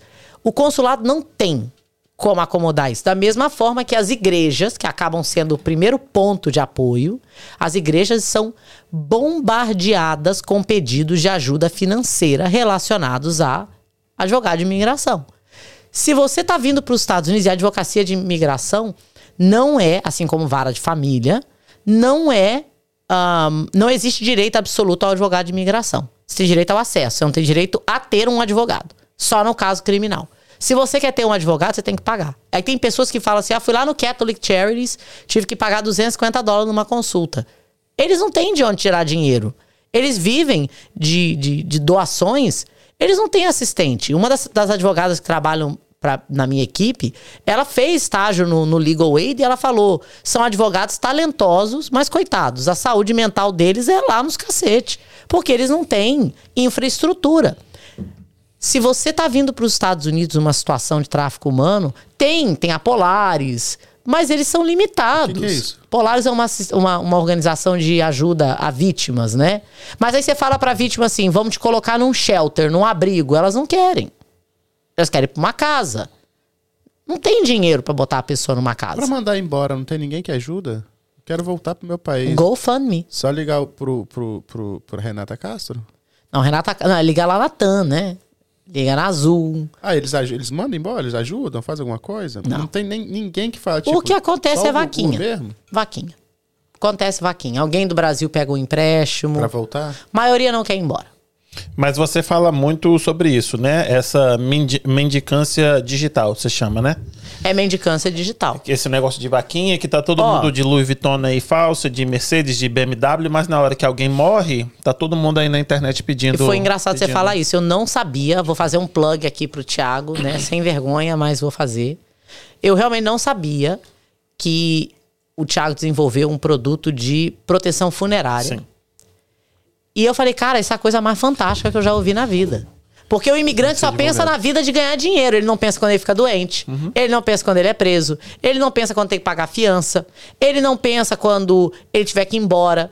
Às vezes a gente fala para um imigrante que está indocumentado nos Estados Unidos, a gente fala assim: vamos fazer um planejamento para você ir para o Canadá legalmente? Ele fala: não, Canadá eu não gosto. Você disse que as, as leis do Canadá são muito mais ah, Brandas? brandas pro, pro imigrante. Sim, se você fizer direitinho, você vai pro Canadá legal. Quem, quem mora aqui na Nova Inglaterra, morar no Canadá, mesma coisa. Mesma coisa. Mesma coisa. Não, mas no Canadá eu não gosto. Mas não gosta por quê? Você já foi? Não, vi no filme. Mas aquilo que você falou, linkando o que você falou, tipo, a pessoa que está nos Estados Unidos não é aquela pessoa que tem aquela sofisticação de viajar para o exterior. Ela veio para os Estados Unidos, não quer dizer que Um ela viajou para os não. Estados Unidos, ah, para o exterior. Entendeu? Não tem, mas a máquina do governo. Olha, todo mundo fala do socialismo, né? Que o Brasil tá virando capital, é, é comunista. Eu falo, deixa eu te falar uma coisa. Você acha que 13 terceiro e férias e, e atestado, você acha que isso é um princípio o quê? Meu querido, isso é um princípio comunista, é um princípio socialista. O Brasil é um país so- é, que tem um- sempre flertou com, o so- com socialismo democrático, Você quer falar social, social-democracia. Exato. Os Estados Unidos é o capitalismo selvagem. Pronto. Mas eu tinha um professor na faculdade, brilhante. Ele esteve na equipe que representou Martin Luther King, mais velho que a tábua de Moisés, né? E ele falava algo. Ele falava o capitalismo é selvagem, mas ninguém morre afogado querendo entrar em Cuba. Verdade. Então, você não pode escolher aderir às regras só quando é bom pra você.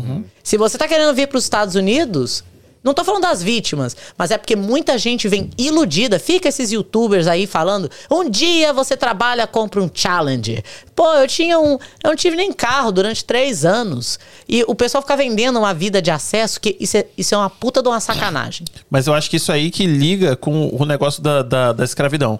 Sim. Porque as pessoas vão acreditando em qualquer coisa Qualquer porque querem coisa. chegar na terra prometida que é a América. Sim. E aí elas vão se enfiando porque não tem condições e não tem, não tem estrutura e não tem é, conhecimento e vão se enfiando e as pessoas vão se aproveitando disso aí. Você sabe, Marrom, que o que eu mais percebo atendendo as pessoas é que o maior problema do ser humano é a incapacidade de analisar fatos de forma crítica e a impotência em tomar decisões. São, as, são, as, são os dois skills que vão mudar a sua vida completamente. Você pode ser o mais brilhante. Se você não souber analisar a fonte das informações e o cara falar assim, isso tá muito bom para ser verdade, não é ser negativo, é você ser crítico, né? Engajar num, num, num pensamento socrático.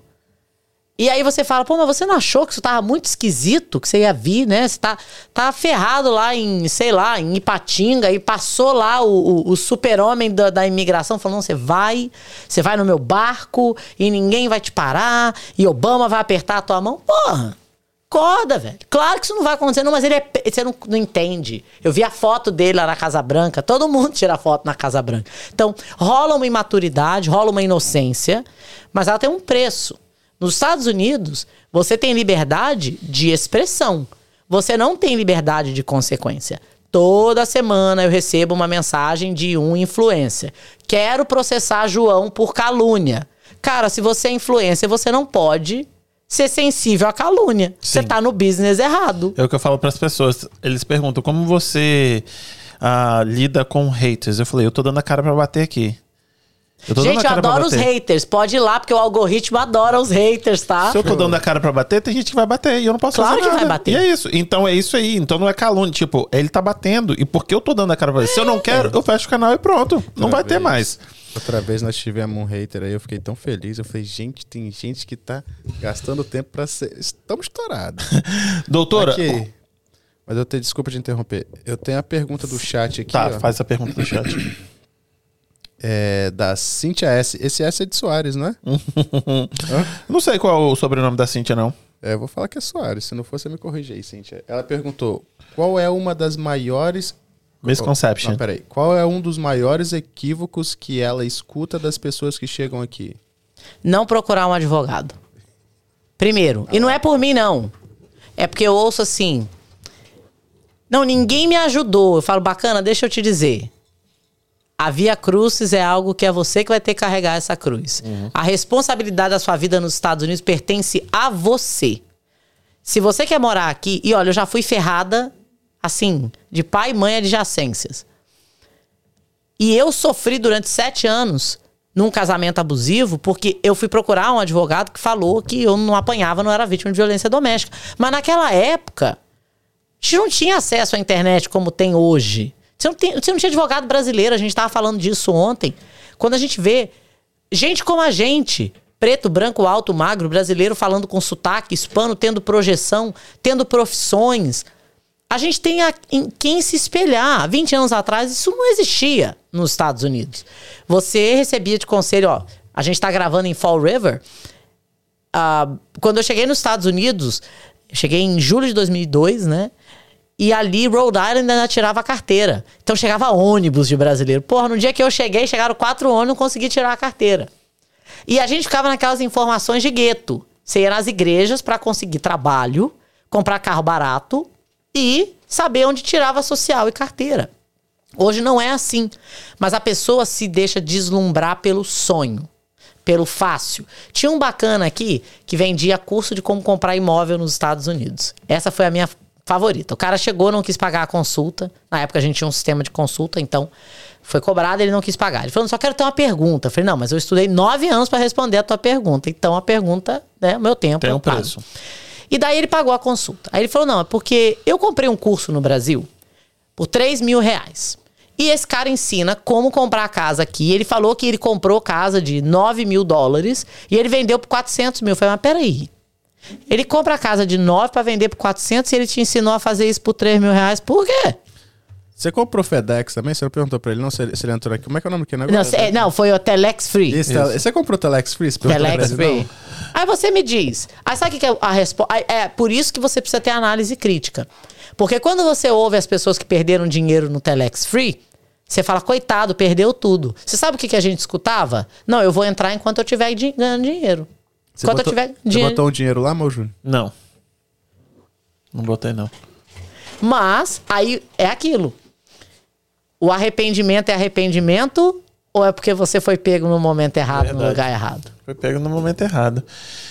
Doutora, deixa eu te perguntar. a- aquele número que eu passei de 250 mil mulheres por ano aqui nos Estados Unidos que desaparecem, esse número é verídico, é certo? Verídico, pra mim acho que até mais. É mesmo? E, e dessa quantidade é desapareceu porque a mulher falou assim: não aguento, mas é igual quando a nossa mãe fala assim: o dia que eu desaparecer, vocês vão sentir falta de mim. Ela saiu de casa mesmo e desapareceu? Não. Ou realmente são raptadas? São raptadas, sequestradas? sequestradas, é, são levadas pra, prostituição. Você tem um dado sobre o Super Bowl? Fala pro pessoal. É, o, o Super Bowl é o evento onde tem o maior número de incidência de ah, venda de serviços de vítimas de tráfico humano, de mulheres que são traficadas para serem vendidas durante eventos relacionados ao Super Bowl. É um número assim i- é insano, insano. E as mulheres, tipo assim, quando elas são, elas são raptadas, essas 250 mil que você acha que é, é maior que é o número. mais. Tipo assim, se eu pegar aqui 250 mil, 250 É, mil, vamos pegar a calculadora que advogado sabe fazer conta não. dividir por 52 semanas, a gente tá falando de quase 5 mil mulheres por semana. Me parece certo. 5 mil mulheres desaparecem nos Estados Unidos por semana. 5 mil mulheres, são 50 estados. Faz as contas. É um número, na minha opinião, irrisório. Irrisório. E tipo assim, eu acho que em 96 eles fizeram o. o que foi, foi criado o Amber Alert, né? Sim. 96. Pô, aquilo ali ficar tocando no celular da gente quase mata, né? Isso, esse, nu- esse pem, pem que vocês ouvem, que de vez em quando é de. O, o flood, você deve ter ouvido agora lá na Flórida, né? Porque teve o, o furacão lá, então. Uhum. Quando é um flood, eles tocam, ou quando é o, é o Amber Alert, que é quando a criança é raptada. É só pra crianças, né? Tá, Eu Amber- acho que também. O Amber eu acho que é só pra criança. E tem um também pra idosos. Entendi. E de mulheres não tem, sendo que esse número é gigantesco. O Estado não tem recursos para mobilizar para todo mundo. Tem Entendi. todo um protocolo. As pessoas acham que aqui nos Estados Unidos é o filme do Top Gun, né? Que Tom Cruise chega lá com óculos Ray-Ban dele e aí ele entra lá no. Falando nisso, eu tive a oportunidade de conhecer o cara que voou com Tom Cruise no último filme Top Gun. É mesmo? Eu- aí você ficou, falou que estava Starstruck, né? Aham. E eu fiquei assim. Ah, mas enfim, ah, o sistema nos Estados Unidos ele não é tão perfeito quanto a gente, quanto a gente acha que é, né? Ou seja, você já teve que chamar a polícia, é melhor do que no Brasil, mas nada comparado com o Brasil é. É verdade. Não é uma comparação justa. Não é uma comparação justa e não é porque o Brasil não tem dinheiro, é porque o Brasil é um cabide de ineficiência. A gente não tá é pronto para ter essa conversa. Verdade. né? Concordo. A gente não está pronto para ter a conversa de que o Brasil hoje tem um funcionalismo público arcaico, que não tem nada de funcionalismo público. A pessoa estuda para passar num concurso e não se dá conta de que cada um dos funcionários públicos que não executa a sua função está de fato roubando do povo. Dele mesmo. Se ele quiser roubar dele, é problema dele. Sim, Né? sim, mas é tipo assim, né? Ele tá roubando do povo que inclui ele. Mas ele ele está perpetuando uma política de eh, corrupção. Aham. O brasileiro não é corrupto de cima pra baixo, ele é corrupto de baixo pra cima. Sim, sim. E não importa quem tá lá em cima. Tirando Fer- Fernando Henrique Cardoso, eu- olha, eu gosto de política, eu Fernando Henrique Cardoso fez algo inimaginável. Fernando Henrique Cardoso palestrou em francês na Sorbonne e foi aplaudido de pé. Até então, Brasil era um país da banana, do samba e da bunda de fora. Ninguém conhecia a gente por é, é, é, é, projeção literária, né? Os- um dos autores que tem maior projeção internacional brasileira é Paulo Coelho. É, é um dos mais. Se não me engano, Paulo Coelho é o segundo livro que passou o Traduções, maior. né? Traduções, mas se não me engano, eles são, ele, ele o Alquimista é o livro, que é meu livro favorito também. Uhum. Segundo livro que passou o maior tempo na, no New York Times Bestseller List. Ah, eu pensei que ele foi um dos que mais foram tradu foi traduzidos. Foi, um dos que mais foram traduzidos. Mas eu tô falando isso porque o Brasil é um país de riqueza literária tão grande, né? E a gente não tem essa, essa projeção, não tinha no palco mundial, né? Quando o Rodrigo Santoro veio fazer filme aqui em Hollywood, que ele fez lá o Rei, todo mundo ria dele e falava que ele não tinha fala. E o cara tava tentando. Fernando Henrique colocou o Brasil no palco mundial. Mas a partir daí, tudo teve só altos e, e baixos, e hoje a gente vê uma discussão de corrupção, mas ninguém fala da conduta individual corrupta do, do brasileiro. E todos nós, a gente ainda não aprendeu a viver em sociedade. Então, quando a gente fala de migrar e de ter uma mudança de paradigma, como ele perguntou, não tem uma organização que vai pagar, você não, você não pode vir para os Estados Unidos pensando que alguém vai te ajudar. Sim. Se te ajudar, e olha que teve muita gente que me ajudou aqui, muita. Eu, quando o meu primeiro marido me botou, chamou a polícia, enfim, tocou os, os, as sirenes lá. E eu saí de casa com o Lucas. O Lucas tinha um ano e meio. E eu saí de casa com o Lucas com duas sacos de lixo de roupa e eu não pude tirar meu carro de casa. Hoje em dia é chique, né? Depois do Kanye Ah, é, da, ali, Bali, é. da Balenciaga. Eu acho que eu tava lá na Balenciaga e não sabia. e eu me lembro que no outro dia eu falei, cara, eu não tenho nenhum carro pra ir trabalhar. Naquela época não tinha Uber, era táxi. Sim. E eu falei, o meu dinheiro vai acabar se eu começar a usar táxi. E aí uma pessoa me arrumou um lugar pra ficar na casa de um estranho, um casal que tinha um bebê. Imagina, eles me receberam na casa deles. Daí uma outra pessoa falou: "Não tem um carro aqui pra te emprestar. A ajuda nunca vem de onde você espera". Mas eu sentei e falei: "Eu vou ter que me virar, eu vou ter que arrumar a situação". Então, as pessoas que vêm para os Estados Unidos precisam estar prontas para passar por esse deserto mental que é a vida na América. Não vai ter ninguém, ah, tá aqui uma casa, tá aqui. Hoje em dia a gente vê nos grupos assim: tem alguém doando uma bolsa da Louis Vuitton? Não, mentira, você tá de sacanagem isso aí. Você tá de sacanagem. Olha que eu sou seu fã, mas chegar aqui pra mentir tanto assim, não, doutora. Você já entrou nos grupos de desapego? Você já entrou? O povo pede uma bolsa usada Pede a bolsa Louis- Louis Vuitton, mas o povo pede. Tem alguém desapegando de um patins, tem alguém desapegando. E eu, olha, eu compro roupa de segunda mão, tem vergonha de falar isso não. Vou tentar um detalhe aqui que provavelmente não tá passando despercebido, eu acredito, né? Que é para não é o foco da conversa também, com certeza não. Mas é a pessoa que foi posta para fora de casa com dois sacos de lixo e uma criança de um ano e meio. Hoje tem viagem para Suíça, móveis em várias partes do mundo. Pô, várias partes do mundo não, que aí os clientes não vão querer me pagar, né? Não vão. Não é bem assim, gente. Tem uma barraquinha aqui e vê ali. Não, mas um é que negócio, saiu né? de casa com duas sacolas de roupa, tipo assim, ela tá tão apertada que eu tô querendo quase fazer um pix pra ela. A doutora Opa! tá tão. A doutora Opa, tá tão. aceitamos! A doutora tá tão apertadinha. Tá apertada, a doutora tá apertada. Tá demais, né? com dificuldade Gente, mas olha- financeira. Mas é uma reviravolta, né, velho? Sem Graças dúvida, olha, você sabe que. Ela conta a história depois, porque, tipo, não é do podcast. Tipo, É isso que ela falei, pa- não é o terminou a foco. faculdade seis meses antes e passou no bar quando ninguém acreditava nela. Nem eu. Passou Ela, no bar? tipo- Não, mas eu passei no bar também. E ela, tipo, chegou e, e- e teve o- a filha dela na quinta-feira, na segunda tava trabalhando. Segunda tava trabalhando. Mas essa é a América. Eu acho fantástico contar isso, não é porque eu quero que ninguém tenha pena de mim, não. Eu não tenho superpoderes. Quando você senta e você fala, eu sei do que eu posso. Você não tem o seu negócio? Você não senta lá com Bárbara e vocês fazem as contas lá dos centavinhos, de quanto é o mortgage, do que. A superação disso é melhor do que eu É ganhar. maravilhoso. É, com certeza. Ah, Quando- não, gente, fala isso não, gente. Tem que, vocês estão falando que tem que se fuder pra poder Não, fazer um não, não, não, não, bom, né? olha. Pra dar valor.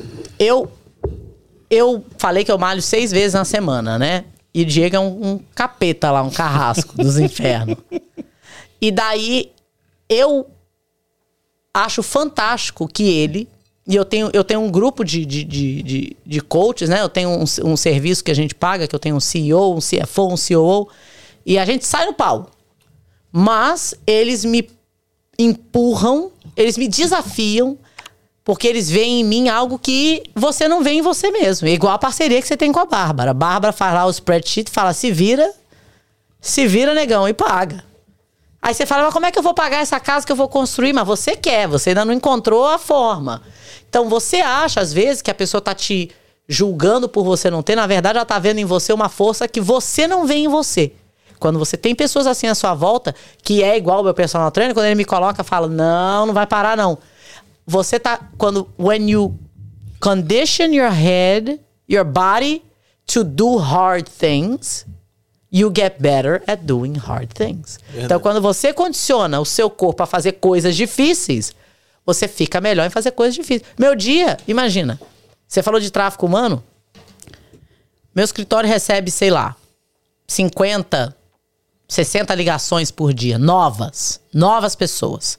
Desde gente querendo trazer o cachorro do Brasil, Eu já ouvi muito. é, a- O que, que tem até a ver com imigração isso? É imigração de cachorro? Advogado, você, né? É, mas é a advogado minha de tudo. favorita foi uma pessoa que o caso estava demorando e ele falou que ele conhecia a Kamala Harris, que ele ia ligar pra ela e falar mal de mim. Falei, caralho.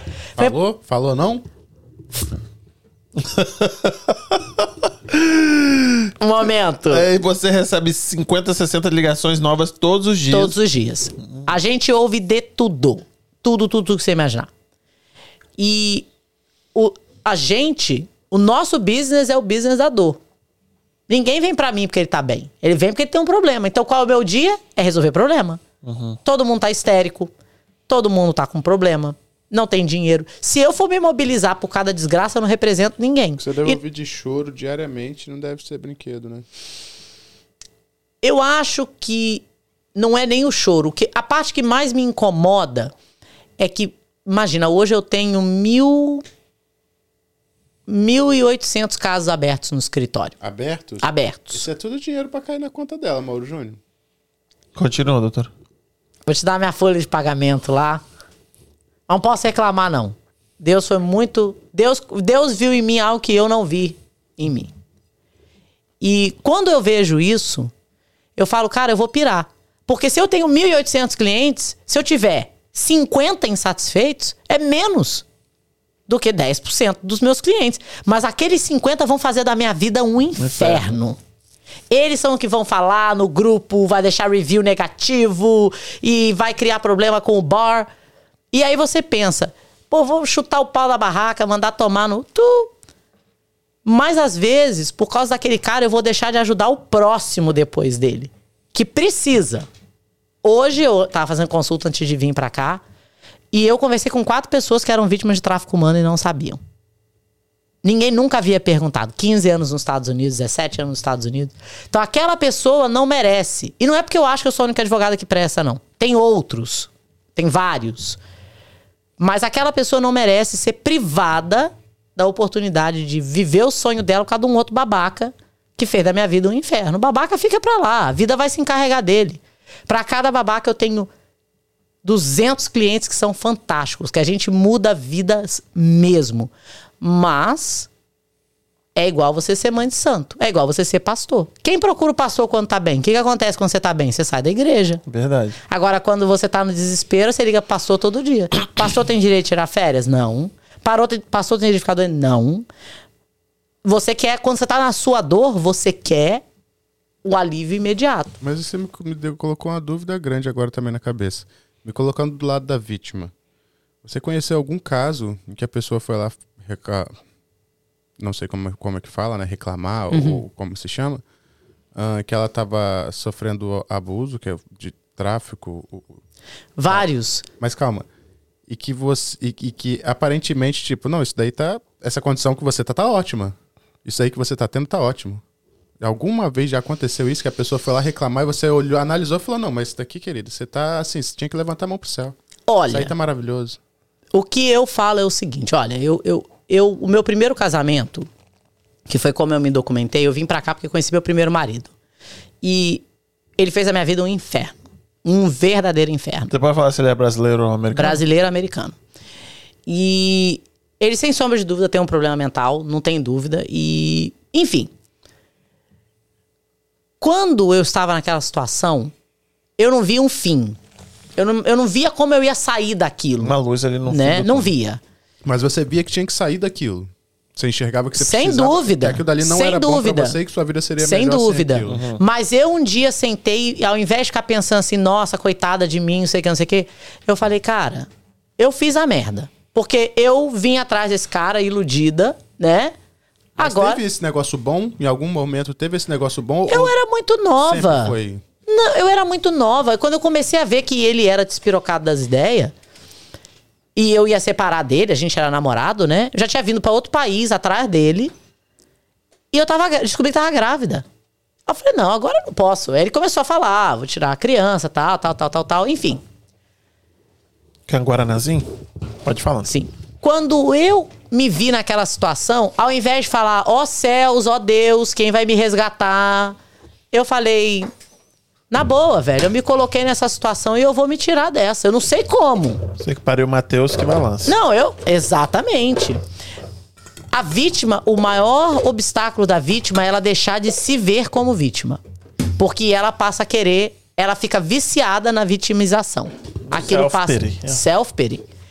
Mas aí não é justo com o funcionário. Porque eu tenho 40, 42 funcionários e, cara, eles são os mais abusados. A sua dor não justifica você maltratar o outro. Isso é inaceitável. Então, tem situações, eu vou te dizer quando acontece. A menina tá aqui, tá indocumentada, começa a namorar um cabra lá. E essa daí dava um podcast, viu? Como fazer os gringos casar. A menina tá namorando o cara, dois anos, tá lá abrindo o playground pro cara. e aí o cara fala: Não, eu preciso ter certeza que você não tá casando comigo pelo documento. Aí eu falo, minha filha, deixa eu te falar uma coisa. Você vai para casa hoje, você coloca a lingerie melhor que você tiver nessa casa. E a partir de hoje você vai estar tá com dor de cabeça todos os dias, porque você tá estressada de dirigir sem carteira. E eu garanto para você que esse homem vai te pedir em casamento em uma semana. E você fica lá limpando a casa, abaixando.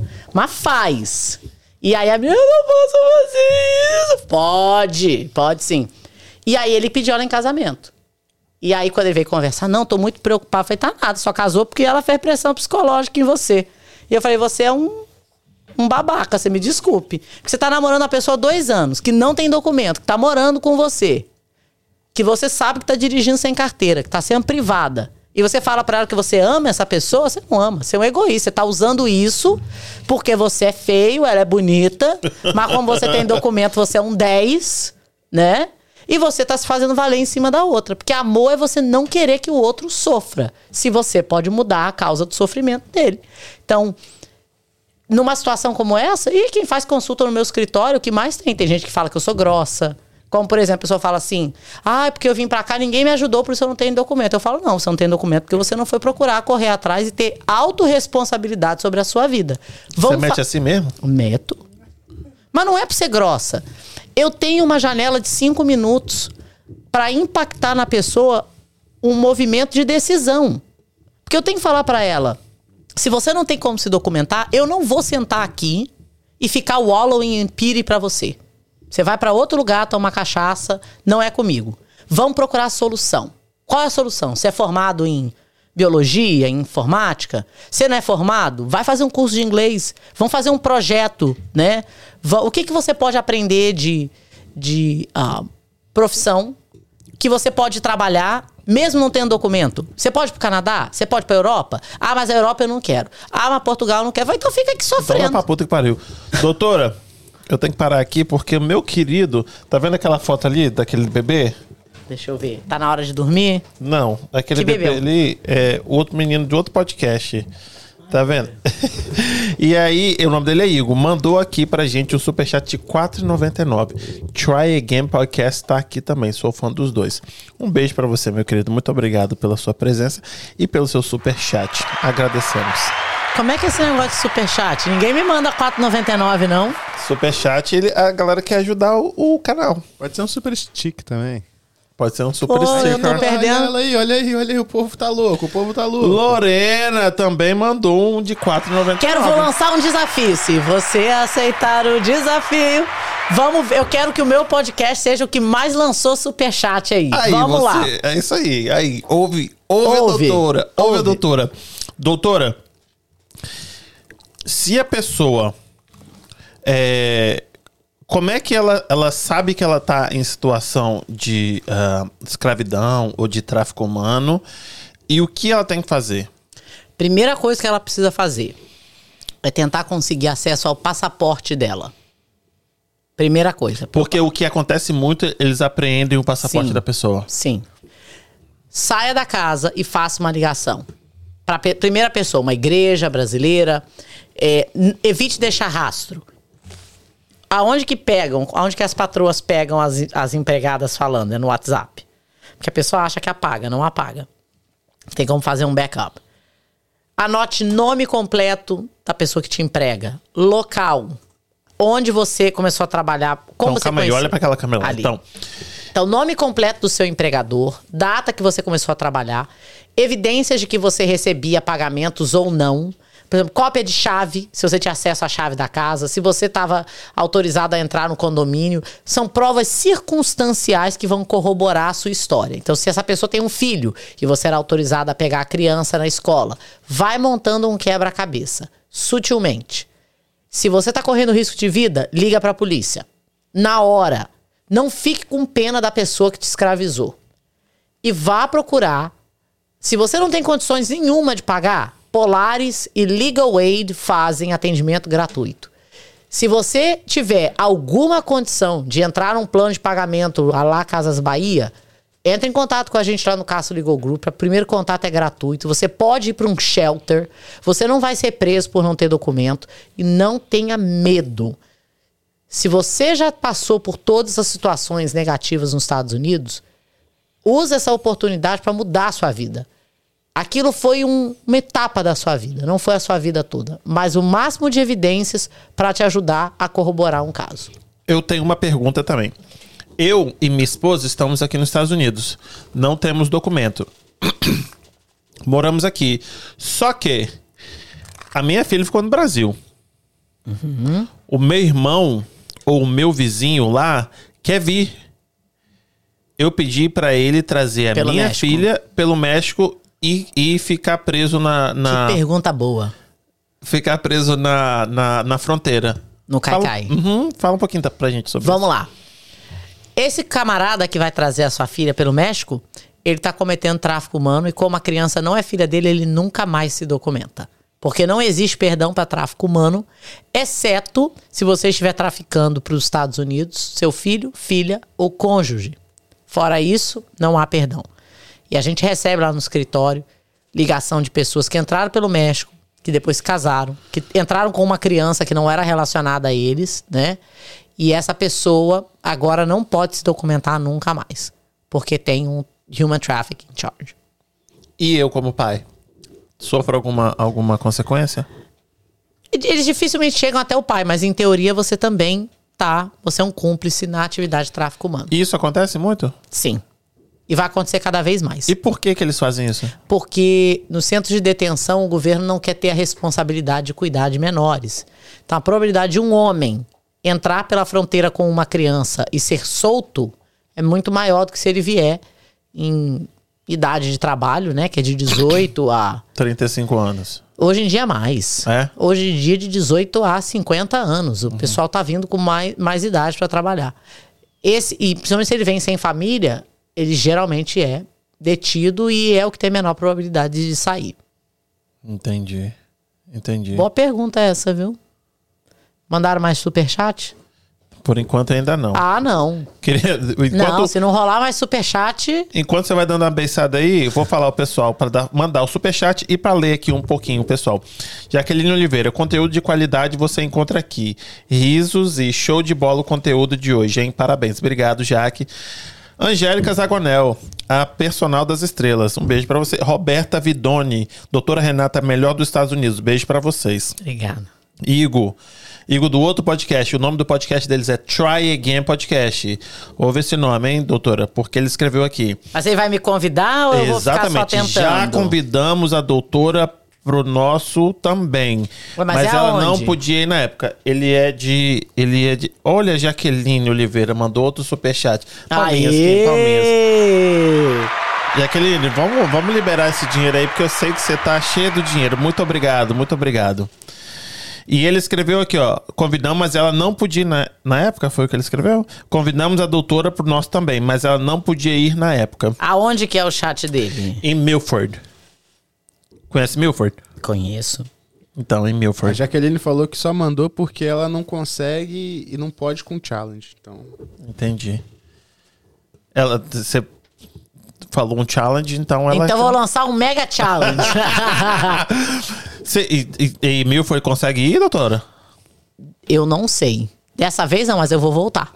Vai. Já me chamaram é, para voltar aqui. Eu acho que eu volto na segunda semana de dezembro. Mas eu quero ir nos podcasts todinhos dos brasileiros aqui. Não, os meninos são muito bons. Os meninos são novos, um tem 21, eu acho que o outro tem 25. Nossa, como eu tô velha. Nova guarda e jovem guarda e os meninos são muito bons, eles estão então novos tem- demais. é, perguntas, perguntas. Gostei dessa, dessa narrativa aí do.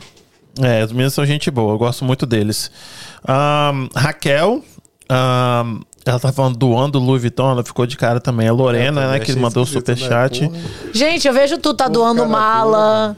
Alguém tá doando uma air Como é que você tem fryer. tempo de ficar nesses grupos? Gente, É entretenimento. Não, com certeza. Lidiane Lopes, é verdade. Foi na minha cidade. Não lembro o que, que você comentou sobre isso. Ah, o negócio lá do, do- do- dos restaurantes que. Ah, de Ah, Uber, de Uber, né? aham. Entendi. Ah, a Cintia escreveu, porque parece que o pessoal já chega bem instruído sobre o que quer falar e fazer e qual é as, são as ilusões Ela que eles Ah, falam gente, ó, para que tipo... Ilusão. Falamos sobre, né? Falamos. Vou te falar qual é a ilusão. Hum. O agiota de governador Valadares tem as costas desse tamanho. Ó, asilo do agiota você não vai ganhar. Olha a história que eu ouço direto. Doutor, eu quero fazer meu pedido de asilo. Por quê? Sofreu perseguição? Sim. Peguei 10 mil reais com o agiota. Aí o agiota veio atrás de mim, vai me matar. E aí eu, pra fugir da cidade, fui lá e peguei um empréstimo. De quanto? De 100 mil reais pra poder pagar o coiote. Falei, mas peraí. Você gastou 100 pra não pagar. Não, porque ele ia me matar. E aí eu vim pros Estados Unidos. Mas você podia ter fugido pra lugar nenhum. Esse coiote só não ia te pegar, no, esse, esse agiota.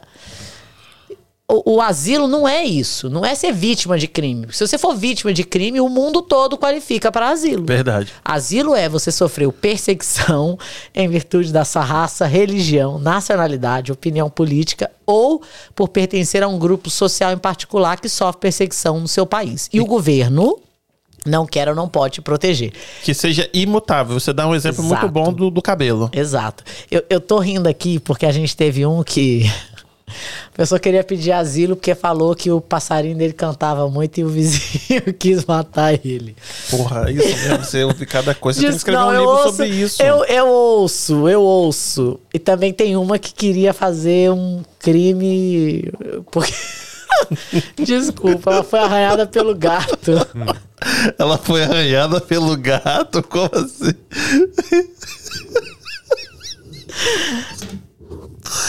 Olha. Deus é mais. Como assim? Ela foi arranhada pelo gato? Ela queria grincar? Você tá rindo? Tô rindo de você. O que foi isso? O bagulho é doido, filho. E você não cobra a- a- por essa A gente. Então.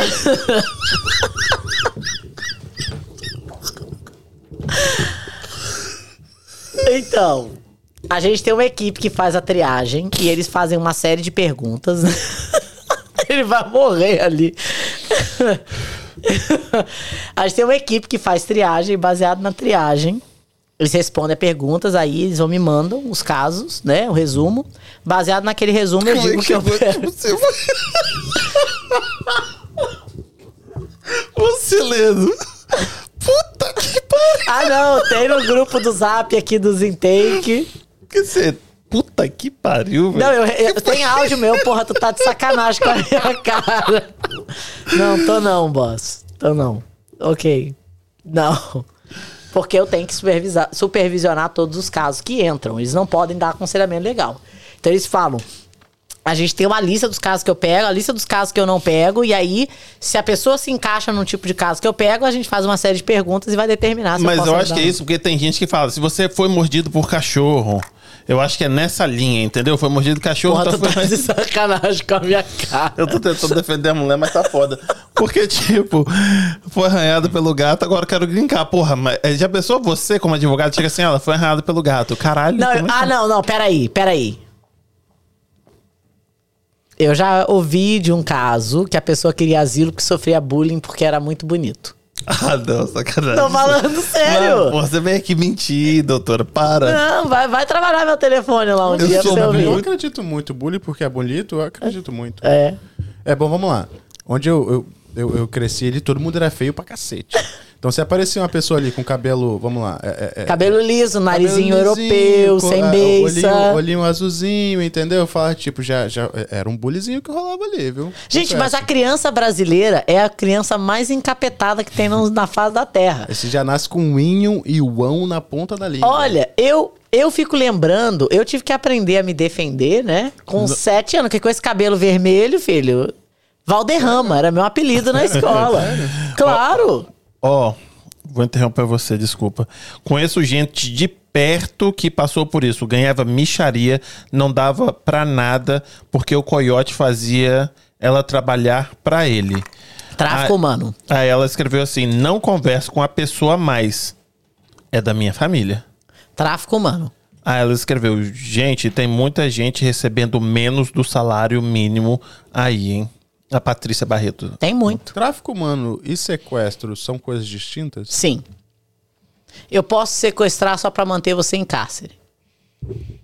Aí você é, é, é, se enquadra em sequestro. É, não o tráfico humano geralmente tem transporte. Tá traficando a pessoa. Exato, pessoa exato. Tem muito de tráfico tem é, é, humano pra tirar rim, ti- tirar órgãos? Tráfico. Não? Ah, eu também Não. sempre pensei Esse- pessoa não, aquela sequestra- história do rim no Brasil, né? Que o cara ia sair com a mulher gelo, e botava a mulher Ah, do cara tem- no Não, isso não tem muito no Brasil, não tem não, velho. Esse negócio de arrancar o órgão. Não Esse homem esse- sem o rim foi a mulher dele que arrancou, que pegou ele lá na Verdade. balada. Tráfico. Então, órgão não é um, um- um tráfico, então, de Ah, órgãos. o que a gente. Aqui não. Eu já tive um caso de uma pessoa que me procurou porque ela morava na Inglaterra e uma quadrilha da Albânia que já, que já tinha vendido o filho dela por foto, né, pra tráfico humano e se passou por polícia na casa dela em- em- na Inglaterra. Ahn, na China tem um mercado de órgãos bem, né, que é um mercado negro, mas que existe. Aqui nos Estados Unidos eu, não, eu nunca vi. Eu já vi de muita coisa, mas órgão não. Até porque órgão tem. é, o, o, o mercado de transplantes, ele. Por exemplo, você não pode receber dinheiro para doar sangue. Sim. Você pode ir ao México. O México permite, tem umas outras leis lá, mas seria o caos o dia que você puder vender órgão. Imagina. O mundo vai acabar. Não, mas é uma lei, não é? Que não pode. Sim, você não não pode. se matar, você não pode vender seus órgãos, né? Não. Entendi. E é que de tráfico humano, então, você acha que é pra sexo? Nem sempre. De mulheres, assim, a maioria. De mulher, olha, tem hoje em dia com, com a internet, né?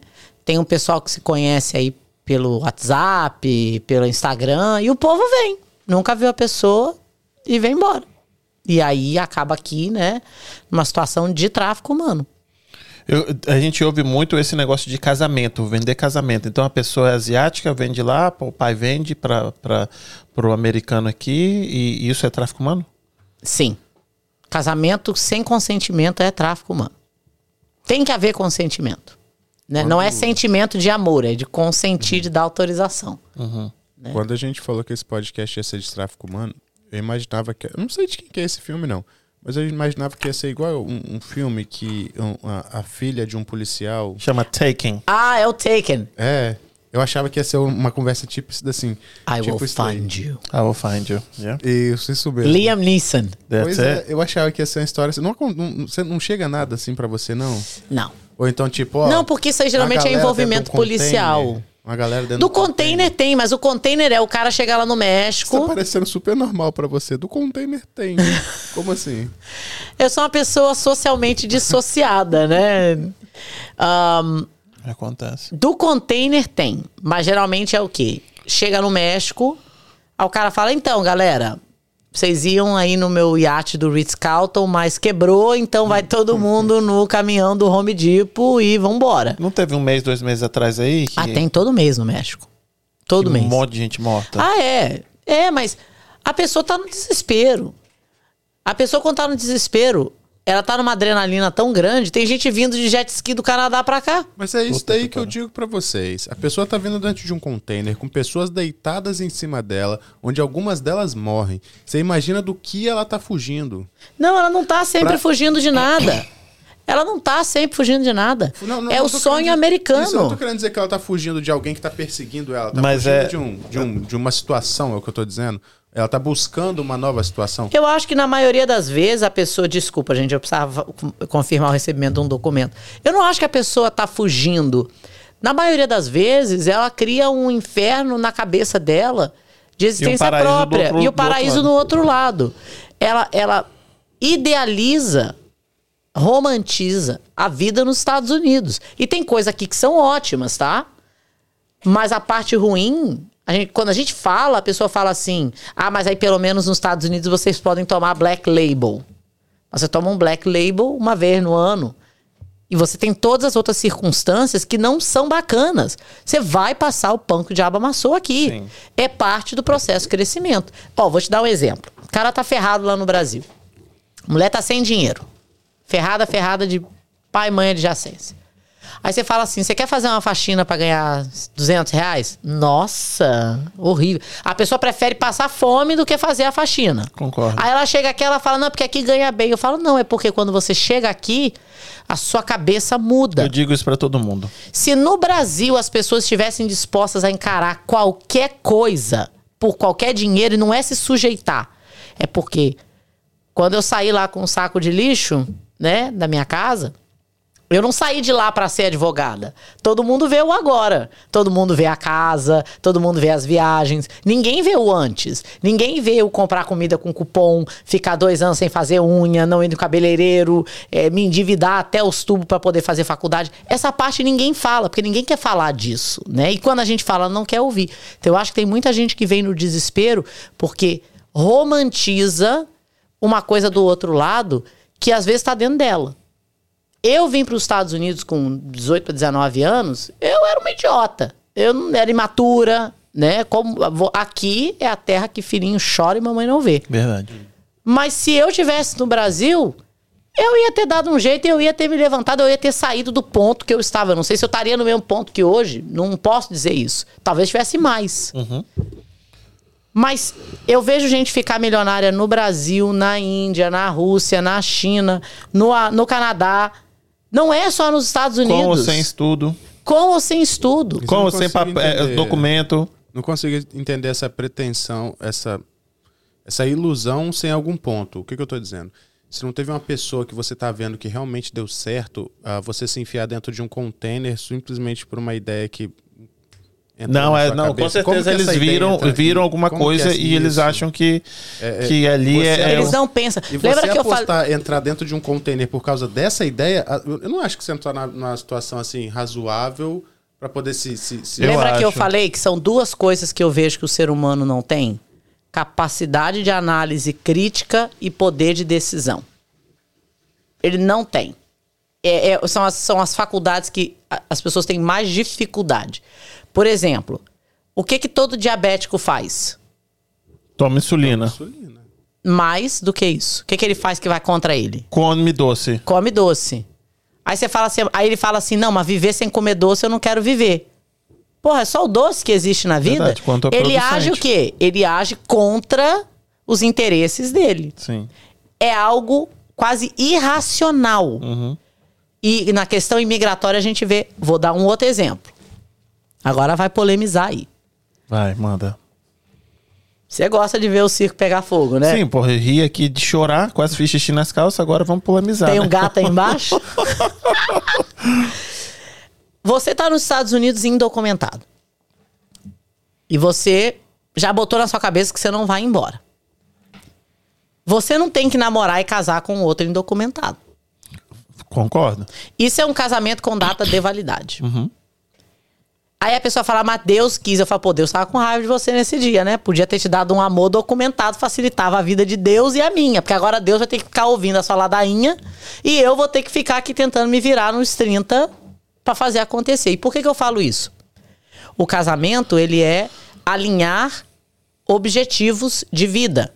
Se a sua mulher gosta de economizar dinheiro e você é gastão, esse casamento vai funcionar nunca. Não quero saber o quanto vocês se amam.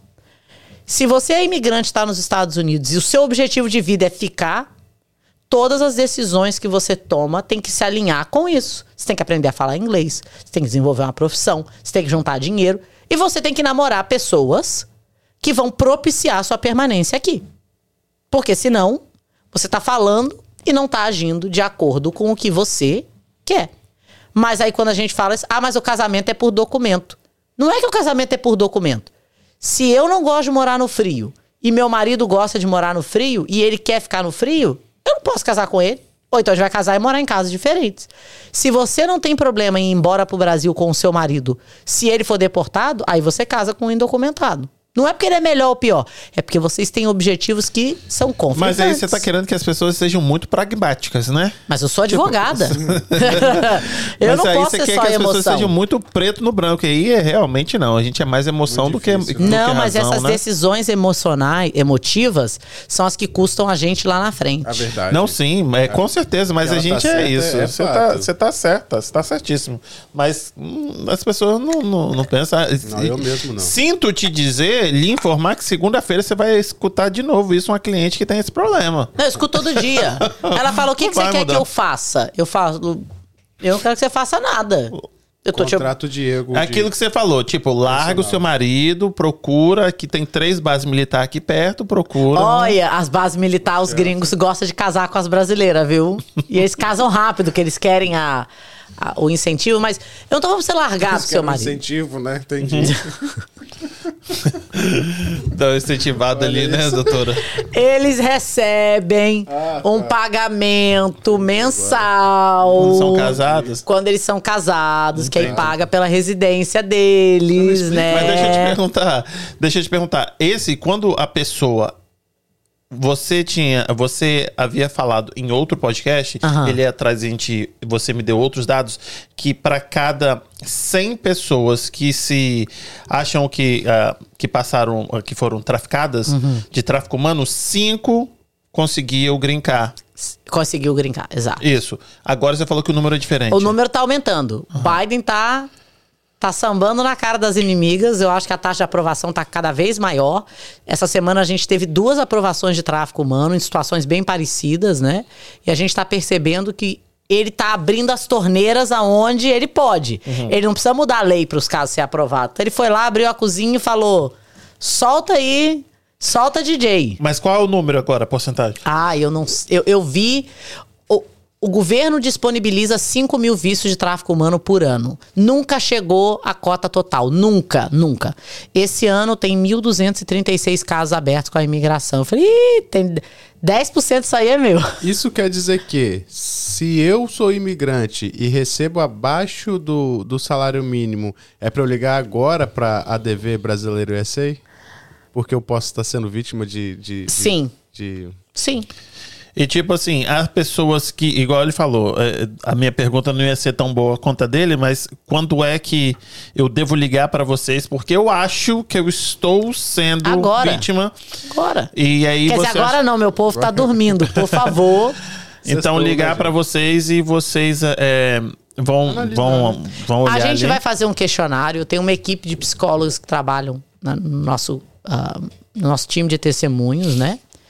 E o que a gente vai fazer é analisar a sua história. Antes de eu falar se tem um caso, que que eu quero falar com você. Eu falo, não, você não quer que eu fale. Você quer que eu ganhe seu caso. Então vamos trabalhar em cima de ganhar o seu caso. Vamos fazer o seu testemunho. Vamos responder as perguntas. Mas o que eu percebo, Marrom, é que o que a- o brasileiro, o que o imigrante mais quer o brasileiro, mais do que tudo, ele quer empatia. Ele não quer. Ele quer falar comigo porque ele vê em mim, ou num outro advogado, né? Uma, uma personificação do Salvador para ele, para aquela situação. E tem, tem vezes que a pessoa liga lá no meu escritório, fala com a secretária, a secretária fala assim: doutora Renata deixou uma mensagem para você para falar isso, isso. Não, não, não, mas eu quero falar com ela. Falo, tá, mas ela tá te deixando a resposta aqui. Não, mas eu quero ouvir dela. Aí eu mando um áudio, a pessoa fala, doutora, me deu uma paz no coração. Por quê? É aquela coisa do apego, do desespero mesmo, da decisão, né? É, é, é de um instinto quase que irracional. Então, por isso que eu falo que a gente precisa normalizar planejamento imigratório de uma forma mais centrada. E quem falou, ah, isso é muito. Você falou pragmático. Não é pragmático. É você aprender a tomar melhor. Sabe aquela história do dedo podre? Então, por exemplo, você falou lá das minhas casas, né? Então eu hoje tô lá, comprando meu prédio. Eu posso namorar um cara agora que eu tô solteira pela primeira vez em não sei quantos anos. Eu posso namorar um cara que não gosta de fazer investimento imobiliário? Difícil. Vai dar certo se eu casar com ele? Pode, velho. Às vezes ele tem, ele gosta de fazer investimento em, outras, em outro setor. Tudo mas bem, um cara que não gosta de investimento. Eu posso namorar um funcionário do governo? Não vai dar certo. Aham. Funcionário do governo gosta de trabalhar de 9 às 5. Previdência, pô. Vai ajudar De ele 9 com às isso. 5, é não, difícil. ele, ele, ele gosta de trabalhar de 9 às 5, tirar meia hora de almoço, fazer um cruzeiro uma vez por ano, ir pra Bahamas e voltar. Essa não é minha vida. Não vai dar certo. Se você gosta de ler, você vai dar certo com uma pessoa que não tem o menor interesse por É difícil. ler? É difícil. Então não é ser pragmático, é você reconhecer em você o que você gosta. É, mas é tipo assim, né? difícil Tipo, isso, você tá dando um conselho de uma pessoa de uma. Olha só. Dois não, isso- divórcios. Isso, não, é, não é uma crítica, porque eu estou nessa idade. De uma jovem senhora. Olha, Jovem senhora. Tá muito ruim. 39. Pô, jovem senhora, pô, tá velho. Pô, eu tô com 40, Você tá me- quase me chamando de Suzana Vieira, cacete. Caraca, eu tô com 40, o povo tá falando que eu tô velho, eu tô velho já, né? Eu com 40. Não, eu acho que Fiz isso é uma 40 coisa de brasileiro. O brasileiro fala que a gente com 40 é velho. O americano com 40, ele tá jovem, ele tá pirando o cabeção. Gente, E tipo, você com assunto. 39 anos e você passou por dois casamentos e você lida com gente, com casamento sempre. Aí você tirou uma, né? Sim. Você tirou isso aí do, de- da sua experiência de Tirou vida e de trabalho. grossíssima, né? Hã? Criou uma casca grossa. Sim, sim, mas é aquilo que eu falei. Ela, ela tipo, ela viu, Pra ela vê isso ali, todos os filho. dias e ela viveu, então ela tirou esse. Pra bater nessa mulher aí, você tem que ter. Mas é aquilo que você falou, cultural, culturalmente, a gente é tipo, ah, eu mudo, eu vou mudar aquela pessoa. Você não vai mudar ninguém.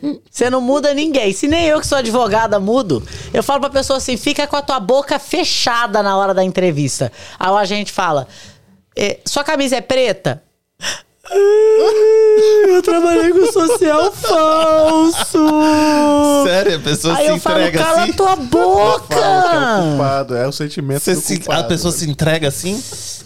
A pessoa é, é quase. Ele tá quase comungando o pecado dele. Ah, um padre lá na frente. Ele quer, ele quer, mas, Ele mas quer botar pra gente. fora, né? Ele, Ele, ele quer né? que alguém É, bata na cabeça dele e coloque o Gold Star.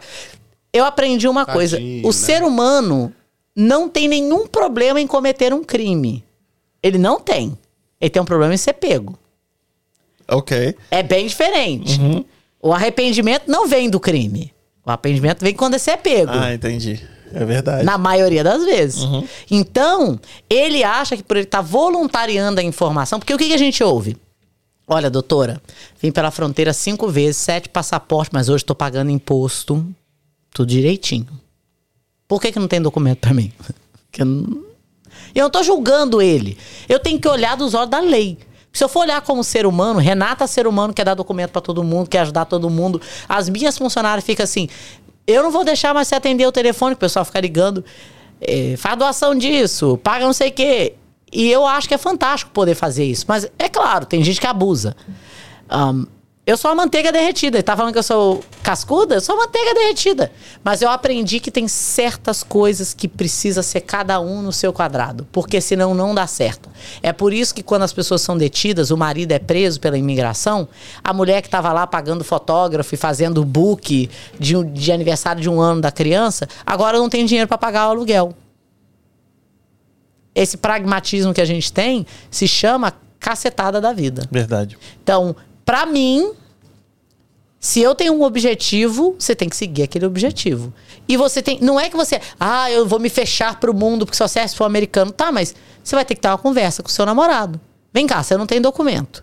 Eu não tenho documento. O que, que acontece se um de nós for preso pela imigração e deportado? Não, não vai acontecer. Pô, isso não é plano de preparação. Você vai embora pro Brasil?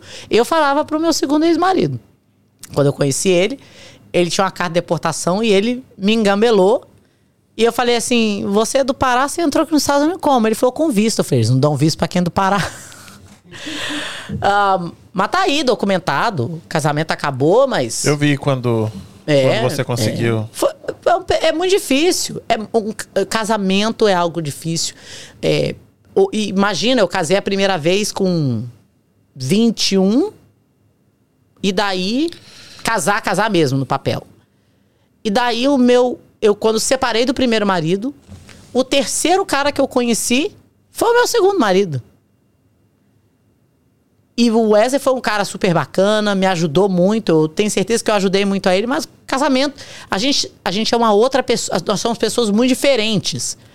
Não dá certo. Então, quando você pensa no, no casamento, nessas alianças que você vai fazer nos Estados Unidos, porque aqui nos Estados Unidos você não tem pai, você não tem mãe, você não tem seguro-desemprego, você tem você e Bárbara, não é? Se você quer construir algo e Bárbara não quer, aquilo vai, aquela fissura vai abrir lá na frente. E a gente vê lá no escritório de advocacia imigratória. Ah, meu marido tá no Brasil, agora eu não consigo trazer ele. Minha senhora, ou acaba o casamento ou vai embora. Vai dar ruim.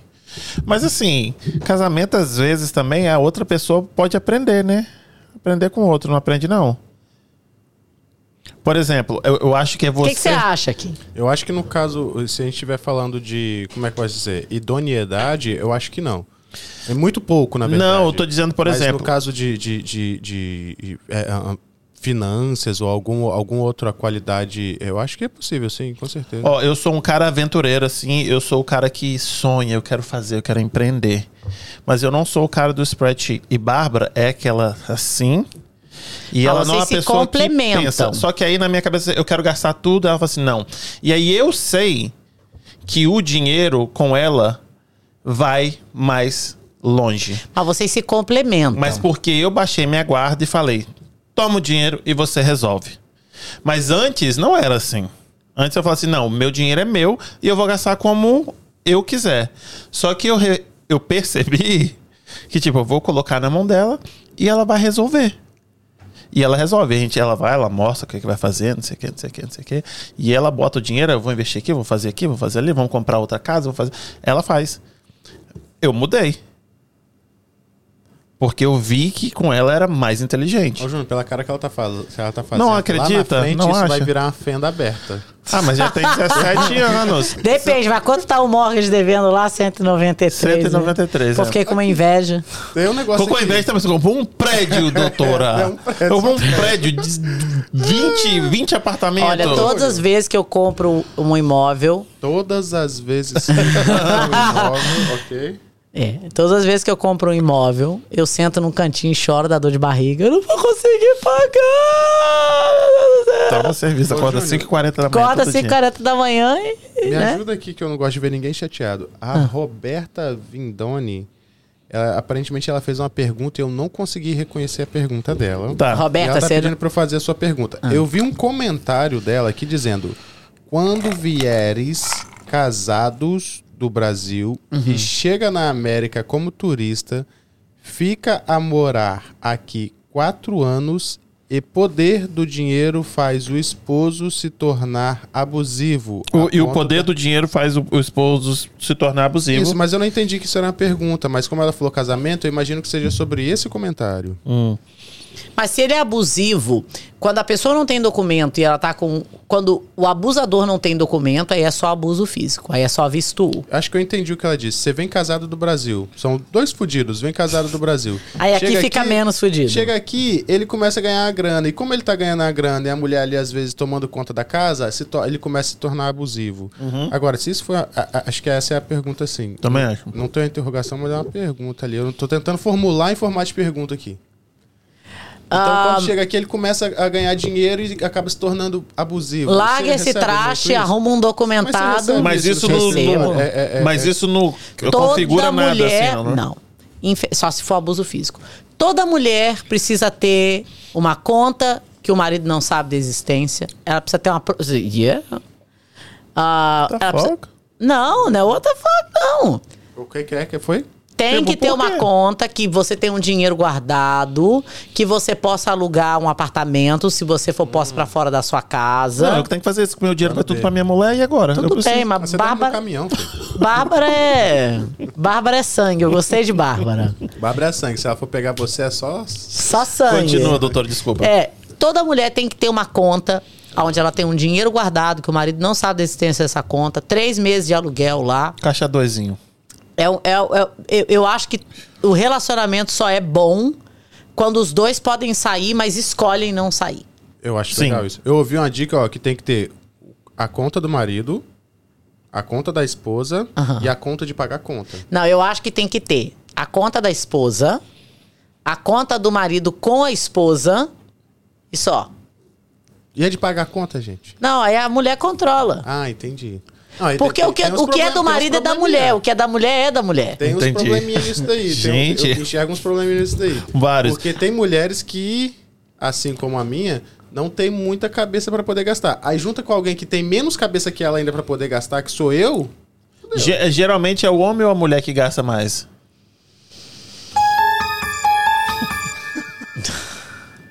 Ah, well, Uau. eu eu acho que é uma divisão. Eu acho que é uma a incompetência financeira e não é ganhar dinheiro, é saber gerir o dinheiro de uma Sim. forma Não é responsável. quanto você ganha, mas quanto você gasta. Exato. Ela é. Ela é. Eu diria 50-50. Não, sim, mas tipo assim, eu acho que homem gasta mais do que mulher. Eu acho que Discordo. mulher. É. Eu discordo. Porque a mulher tem uma pressão de se cuidar. Sim. Né? Aí a mulher precisa do cílio, das unhas, do cabelo, do produto, da roupa, do brinco, não sei o quê. E é fantástico, eu sou uma pessoa vaidosa. Eu não vou ficar gastando 10 mil dólares por mês. Eu acho engraçado que eu vou nos eventos, aí as mulheres ficam assim, doutora Renata, se fizesse uma massagem semanal. Eu chego e falo, olha, eu tenho certeza que seu serviço é fantástico. Eu não posso me dar o luxo de parar uma vez por semana pra fazer massagem. Não, mas tem que ter um momento pra você. Eu falo, querida, você precisa arrumar uma mulher que tá gastando dinheiro do marido dela. Não eu. E não é porque eu não gosto, é porque a minha vida não. Não, Não te permite. Não me permite. Mas, quantas mulheres vivem as- num padrão de beleza que é assim, por exemplo, bolsa Louis Vuitton. Eu adoro moda, adoro bolsa. Eu nunca vou entrar numa loja, pelo menos até eu ter um número na minha cabeça, e acho que até lá, e comprar uma bolsa de 5 mil dólares. E não é porque eu não gosto, não, eu adoro. Mas é porque, no final das contas, eu não vou poder morar na minha bolsa. Sim. Na maioria das vezes, a bolsa é para impressionar uma outra pessoa Que não quer saber de você. que não faz diferença na minha vida. Também, Você é. sabe que eu sonhava ter uma Birkin bag. Eu fui uma audiência no fórum quando eu ainda estava na faculdade de direito e eu vi uma mulher com uma Birkin bag. Eu falei, cara, vou comprar uma Birkin bag. Juntei o dinheiro religiosamente. Chegou na hora de eu comprar uma usada, e a usada era tipo 6 mil dólares, era um valor absurdo. E aí tinha uma fila de espera e tal, e eu consegui. E aí chegou a hora de comprar. Falei, vou comprar a Birkin bag. Linda. Nossa, fiquei emocionado. E aí eu parei. Eu tinha ido viajar, eu trabalhava num, num, num lugar, tinha ido viajar. E nesse voo tinha ido de classe econômica. Apareceu uma perua louca de mala Louis Vuitton, de salto alto, né? Parecia lá um pato voador. E indo lá pro pau de arara lá do final do avião, mas com a bolsa Louis Vuitton dela. Tudo bem, eu viajo muito. Então, às vezes, eu não consigo upgrade, não ter cadeira. Mas, pô, eu não quero ficar com a bolsa de 2 mil dólares lá no, no, no- no final do avião. Sim. Isso pra mim não é afluência, isso não é ostentar. Aí eu parei e fiquei pensando, pô, eu vou comprar uma bolsa de 6 mil dólares, entrar no meu carro financiado, pagar o meu empréstimo estudantil, pagar meu amigo. Pronto. Essa bolsa de 6 mil é pra eu estar andando de jato privado. Eu tenho dinheiro de jato privado. Aí naquele dia eu me dei conta que o que eu queria não era a bolsa. Eu queria poder comprar a bolsa. E a partir daí, perdeu a graça. Pra mim, perdeu a graça. Eu prefiro comprar uma bolsa mais modesta, que eu jogo no chão, que eu não tenho dó. Eu não vou falar quanto que custa essa bolsa dela aqui, não, irmão. Pô, eu comprei essa bolsa usada, foi sem doleta, velho. É uma Henry Bendel, mas. Você. Henry Bendel. Você, bolsa não, mas igual você falou assim, fazer um upgrade, na hora que você faz um upgradezinho, a primeira vez que eu viajei foi pra Itália de. de Primeira de, classe? De nem- Execurrica. Eu não tinha nem, Execo Rica. De eu não tinha nem Execurrica. visto aquilo dali. Eu fui ver no, no story dele. Nossa. Gente, é chique. Você nunca mais quer viajar de outra forma. Não, e sabe o que, que eu gostei? É que a minha tudo. mulher falou assim. Não, maravilhoso. Gostei do oxigênio. minha mulher falou assim: a gente vai, porque a minha mulher é assim, filha. Então ela falou assim: a gente vai dizer currica. Eu falei: não acredito. Eu fiz tanto vídeo que o, o, o piloto. Eles não te expulsaram de lá, chegou, não? Ele tava Porque rindo você ele sabe falou. que tem um laser anti-pobre, né? Porque o pobre, quando senta na Execo Rica... Ele chegou e falou: Você é blogueiro? Eu falei: Não, só sou pobre mesmo. A primeira vez que eu tô.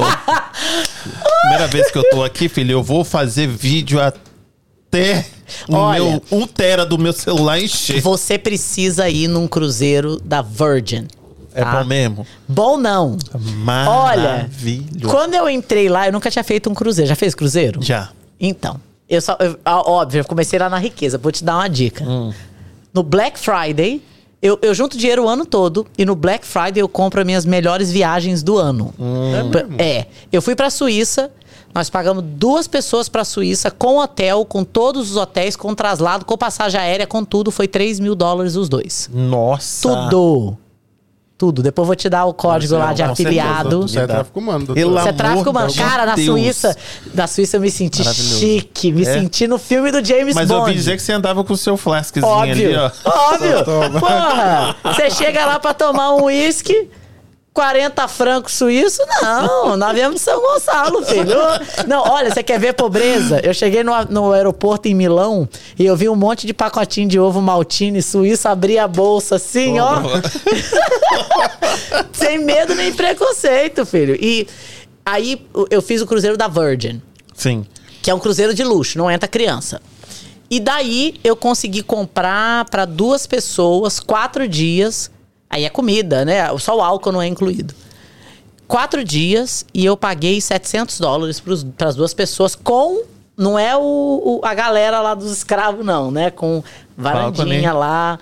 Cara, aquilo que é vida. Aí eu vou te contar um mico que eu paguei. Hum, sempre maravilhoso. Não, não. Doutora Renata e Mico é ali junto. Eu entrei no spa. Primeiro, no primeiro dia que eu tava no cruzeiro, nós paramos em Key West, no- no- no- nas primeiras 24 horas, né? E aí enchi a focinha de, de tequila. E esqueci que eu tinha um horário com a acupunturista. Velho, você fazer acupuntura bêbado. É sangue, né? É sangue. Passei mal igual um catiço. Aí tá. Aí no outro dia nós fomos pra Bahamas, né? Paramos em Bimini, na ilha, na ilha privada lá do, do, do Richard Branson. E no outro dia a gente fica no mar. E aí no dia do mar eu fui chique fazer spa, né? Aí tinha uns copinhos assim, tinha um negócio de açaí no barco. Eu falei, porra, é um negocinho de açaí, beleza, vou comer um copinho velho, era argila, e eu comi. Tá gostoso? Ela achando que era açaí. no copinho assim, não, aquilo foi o mico do milênio. E as mulheres tudo chique lá, né? Aí eu, olha, lá com... lá com meu roupão. Maravilhoso. Olha, aí eu, quando eu fui pro banheiro cuspir, né? Falei, pobre é uma merda mesmo, não pode ver nada que quer botar na boca. Aí veio a recepcionista, Miss Castro. Seu, your secret safe with me. ela viu e ela foi lá enfiar o dedo ainda, né? Ah, Eu vi, só provar, eu vi, tá? Você não passou despercebido, Gente, não. você sabe que a pessoa é pobre? Sabe onde você sabe a, a- a divisão do pobre e do rico? É na estação de esqui. Porque o rico já cresceu esquiando. Ele tem leveza, ele tem, né? É, é, é. Ele, ele, ele, Ele tem ele o não, swing, né? Ele tem o swing. Não, swing não. Swing é coisa de pobre. Ele tem, assim, aquela elegância, Postura. postura. Porra, os capetinhas das crianças, né? Chum, chum. Cara, eu fui esquiar em Park City. Eu caía tanto que a minha instrutora de esqui falou assim: Você quer parar? Eu falei: Parar? Não. Eu pegava o fresquinho 408 lá em São Gonçalo. Você acha que eu vou parar caindo na neve? Eu vou fazer essa aula aqui até o final. Aí, óbvio, né? Que tem que ter um mico meu. Eu caí, tinha. Igual no filme, quando a pessoa cai com as pernas abertas e tem um pau no meio, eu caí assim. Aí ela falou, Renata, work the pole. E pra quem não sabe, pole é aquele negócio lá das dançarinas. Falei, pô, mas eu tenho 38 anos, 37 anos, tô muito velha pra work the pole. Então vou te contar a minha. Então eu fui conta. uma vez só. Esquiar? Isso. E aí, como eu não tinha roupa, os A meus roupa amigos é? já sabiam, então eu fui de moletom. Ah, já sabiam que você era pobre. Moletom, meus amigos. Você foi de moletom, é coisa de pobre. Com aquele com o nome bem escrito assim do lado. E aí o seguinte, né? Eu com a bunda desse tamanho. e aí eu fui. Só que eu caía muito, eu não sabia. Eu não gosto, eu não, Não, o sabia. descer da- do lift é um caralho. Eu caía, caía, caía, caía. Então eu tava de moletom e foi ficando molhado. Ficando molhado. Pensei que você tinha feito xixi em você. Não só isso, Congelou. doutora, mas aí quando eu passo vergonha, você acha que eu sou, sou, sou vergonha.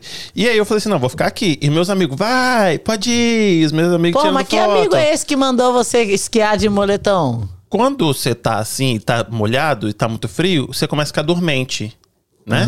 E o que que aconteceu? Aí eu falei, tá, depois de umas duas horas, eles, né, falando pra eu ir, brincando, e as pessoas passando por mim e olhando, e eu não entendi. Aí eu fui ao banheiro pra fazer xixi, e na hora que eu olhei, eu tava com a bunda de fora. Eu, eu não sentia. Então, tipo, por uma hora e meia, a minha calça tava aqui na minha perna e minha bunda. Eu tava com a bunda de fora, com, com o pinto de fora. Eu tava praticamente pelado. Aqui tapava que eu via e aqui eu não sentia nada. Então minha bunda tava. Então tem foto, tem vídeo, eu abaixando, aparecendo bunda. Eu acho que ele, ele tava querendo fazer um OnlyFans e tá contando essa Verdade. história do dormente. Tá jogando essa daí. Mas não, acho- nem existia isso. Deve ter uns sete anos isso. Meu Deus. Mas quem são esses amigos, velho? Amigo, filha da puta, de homem é assim, ué. Eu com a bunda, aí tem vídeo, tem foto, tem tudo isso. Vou tirar Não isso aí. esquiar, não? Hã? Tem- Depois da experiência dessa, você não voltou, não? Não, não gosto de gente. esquiar, não tenho vontade. Gente. Doutora, olha, falamos sobre tráfico humano. Falamos sobre ah, muito de relacionamento. Sim. e falamos um pouquinho de imigração. Ah, então, só pra galera colocar na cabeça delas, se eles têm qualquer dúvida, mesmo que seja arranhão de gato, Não, liga- para com esse negócio de arranhão de gato. Para. Não, eu tô dizendo Liga pra pro pessoa. Arranhão de gato, liga lá Kim. Então, tipo assim, se a pessoa acha, se ela tem Entre em alguma contato, dúvida, entre em, Legal Group. conta- em contato.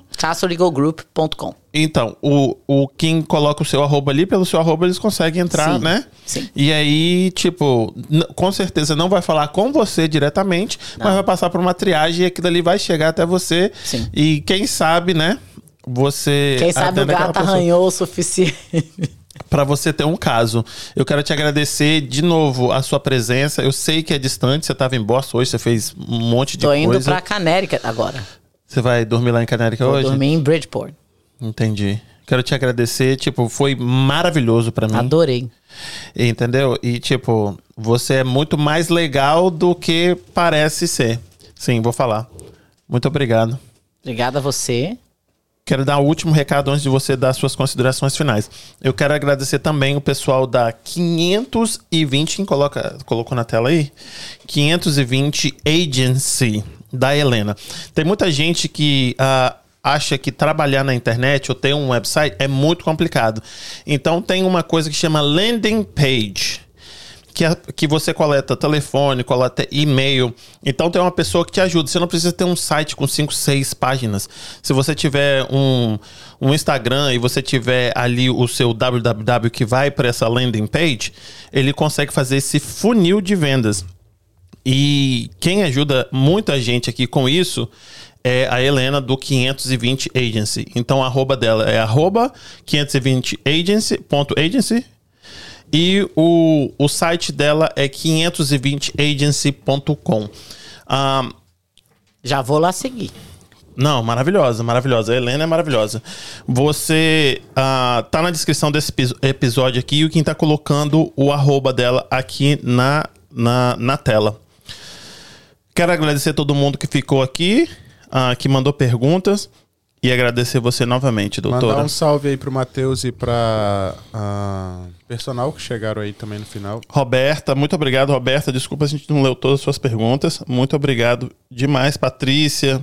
Todo mundo que tava aqui, tretas. Cíntia Soares, opa, Silva. Obrigado. Tô procurando aqui a 520 Agency, porque se você... 520.agency. Porque se você não sabe, eu sou formada em marketing, né? Nem parece. E quem criou o funil foi um cara chamado Russell Brunson. E antes dele, quem criou um funil de correio direto foi Dan Kennedy. Eu sou obcecada com eles. É uma técnica de venda que funciona fantasticamente. Para você que é empresário e está assistindo, vale a pena você explorar. Mesmo que você tenha um mega site, não tenha, vale muito a pena.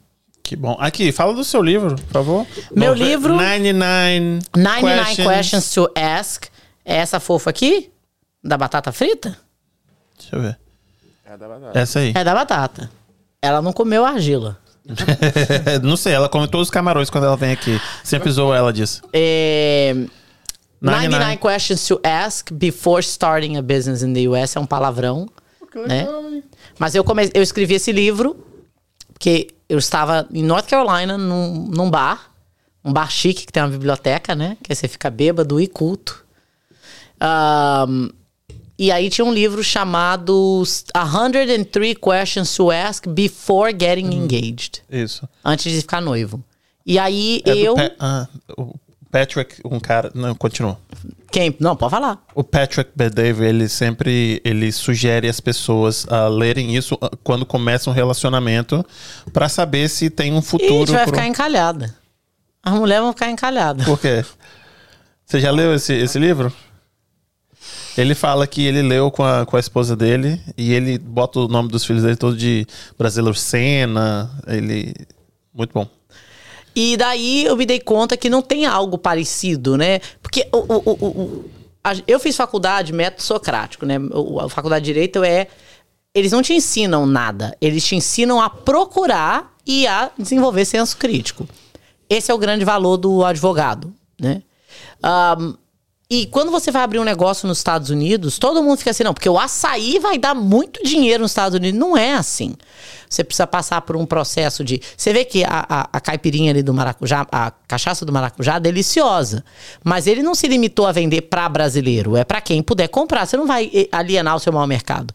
E a gente vê muito empresário brasileiro quebrando a cara aqui colocando dinheiro vindo do Brasil sem ter um planejamento adequado para Estados Unidos. E aí eu escrevi o livro com um cara chamado James Chittenden, ele é fundador do One Click Advisor, que é um site para quem é pequeno empresário, tem muita informação gratuita lá. E eu escrevi a parte migratória, ele escreveu a parte é, ele escreveu a parte empresarial. Inclusive a gente brinca porque James é veterano e eu falei pra ele, falei, você tem que largar o One Click Advisor e a gente vai abrir um próximo negócio chamado Honeys for Heroes, que são só as imigrantes que querem namorar os veteranos. Ia bombar de dinheiro, viu?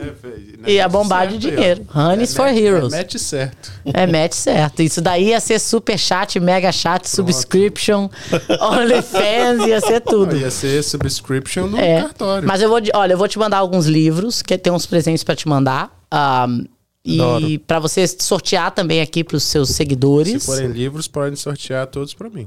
Ah, é? Não, mas eu mando, eu mando uns bacana pra vocês. Tá bom. E fantástico que vocês fazem isso aqui. Pra mim é, eu quero estar em todos os podcasts possíveis pra gente desmistificar a jornada do imigrante brasileiro nos Estados Unidos. Você pode ser preto, branco, alto, baixo, homem, mulher, vindo documentado, vindo indocumentado. Só não cada- pode ser vascaíno. Pô, aí é sacanagem, velho. Porra. Flamenguista doente, tu vem me falar de Vascaíno. Só Poxa. não pode ser vascaíno. Pô, não sabe brincar no taca-pedra, Não é? velho. Depois você não sabe porque que Trump quer construir o Não muro. sabe, Tá Não vendo? sabe, né? Mas eu quero desmit- desmistificar também, não só o, o imigrante, doutora, mas o advogado. Porque essa conversa que a gente teve aqui, eu não sei se eu teria com todos os advogados que Ah, vieram eu não gosto de advogado. aqui. Advogado é a raça do cão, velho. Raça chata. Vai numa festa com advogado, advogado está sempre assim. Chato, né? Contemplativo. Ah, eu vou falar que eu já fui numa festas de advogado. Não era assim, não, viu? Ah, é só dos de personal injury. Os de Ah, personal injury são meio doidos. Eles têm acesso aos remédios, eles são meio, meio pancados. Mas o advogado, ele vive um dilema muito grande, porque a gente está sempre na linha de tiro. E a- as pessoas têm uma expectativa de quem a gente é, de como a gente tem que eh, se comportar. É porque eu sou meio porra louca mesmo. Não falo, ou, ou gosta de mim do jeito que eu sou, ou Mas tem muita gente que gosta. Tomara, tomara. E se tiver gente que não gosta, as pessoas que não gostam me fazem crescer mais do que as pessoas que gostam. Que elas me ensinam, são meus professores de paciência. Você é famosa assim nos Estados Unidos inteiro? Querido. Não. Suíça também.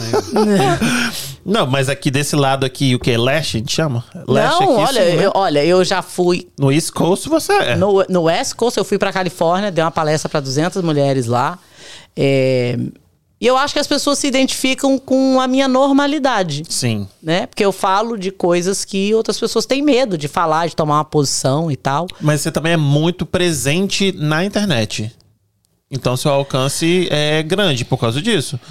Você fazia muitas Tem um monte, lives. tem né? gente que faz live duas, três vezes no dia e ninguém quer seguir. É mesmo? Tem. Eu não acho que é só, só a presença. A presença, a mera presença não é o suficiente. Concordo, verdade. Mas a sua presença, de como você as- lida. Eu acho que as pessoas viram que eu tava disposta a go where nobody else was going. Eu tava disposta a falar de política, eu tava disposta a tomar uma posição, a falar o que eu achava, a dar direcionamentos ali de não casar com um indocumentado, coisa que os outros advogados não falam, eles ficam em cima do muro. Mas aquele é o perfil dele. E tem cliente que pra mim eu não sou uma boa advogada pra eles, porque eles querem um advogado em cima do muro. I'm, I'm not for everybody. Eu sou igual a chá de boldo. Tem gente que ama, tem gente que detesta. Giló, né? Pô, um gilozinho é bom. né? Nunca comi um giló. Ah, pô. É. Então, é, quando eu fiz uma pergunta numa live sua, você me respondeu, eu falei, ela me respondeu. Tô estouradíssimo. Tô. Fiquei super feliz.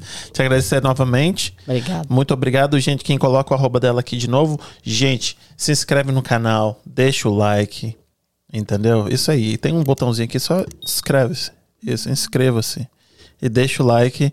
E se você acha que essa live pode ajudar alguém, manda pra alguém. Manda pra alguém. Entendeu? Se é tráfico humano ou se é, é, é, imigração, pode mandar pro pessoal. Ah, hoje o quê? Hoje é sexta-feira, né? Semana que vem temos podcast E segunda, aí, quero quarta saber. E e sexta. Segunda, quarta e sexta, semana que vem? Segunda, quarta e sexta. Você garante? Acho que sim. Aí chamou na hein? Um beijo pra vocês e fique com Deus. Obrigado, doutora, mais Obrigada uma a vez. você. Manda Tchau. esse- manda esses churros de, de morango aí pro meu lado aqui.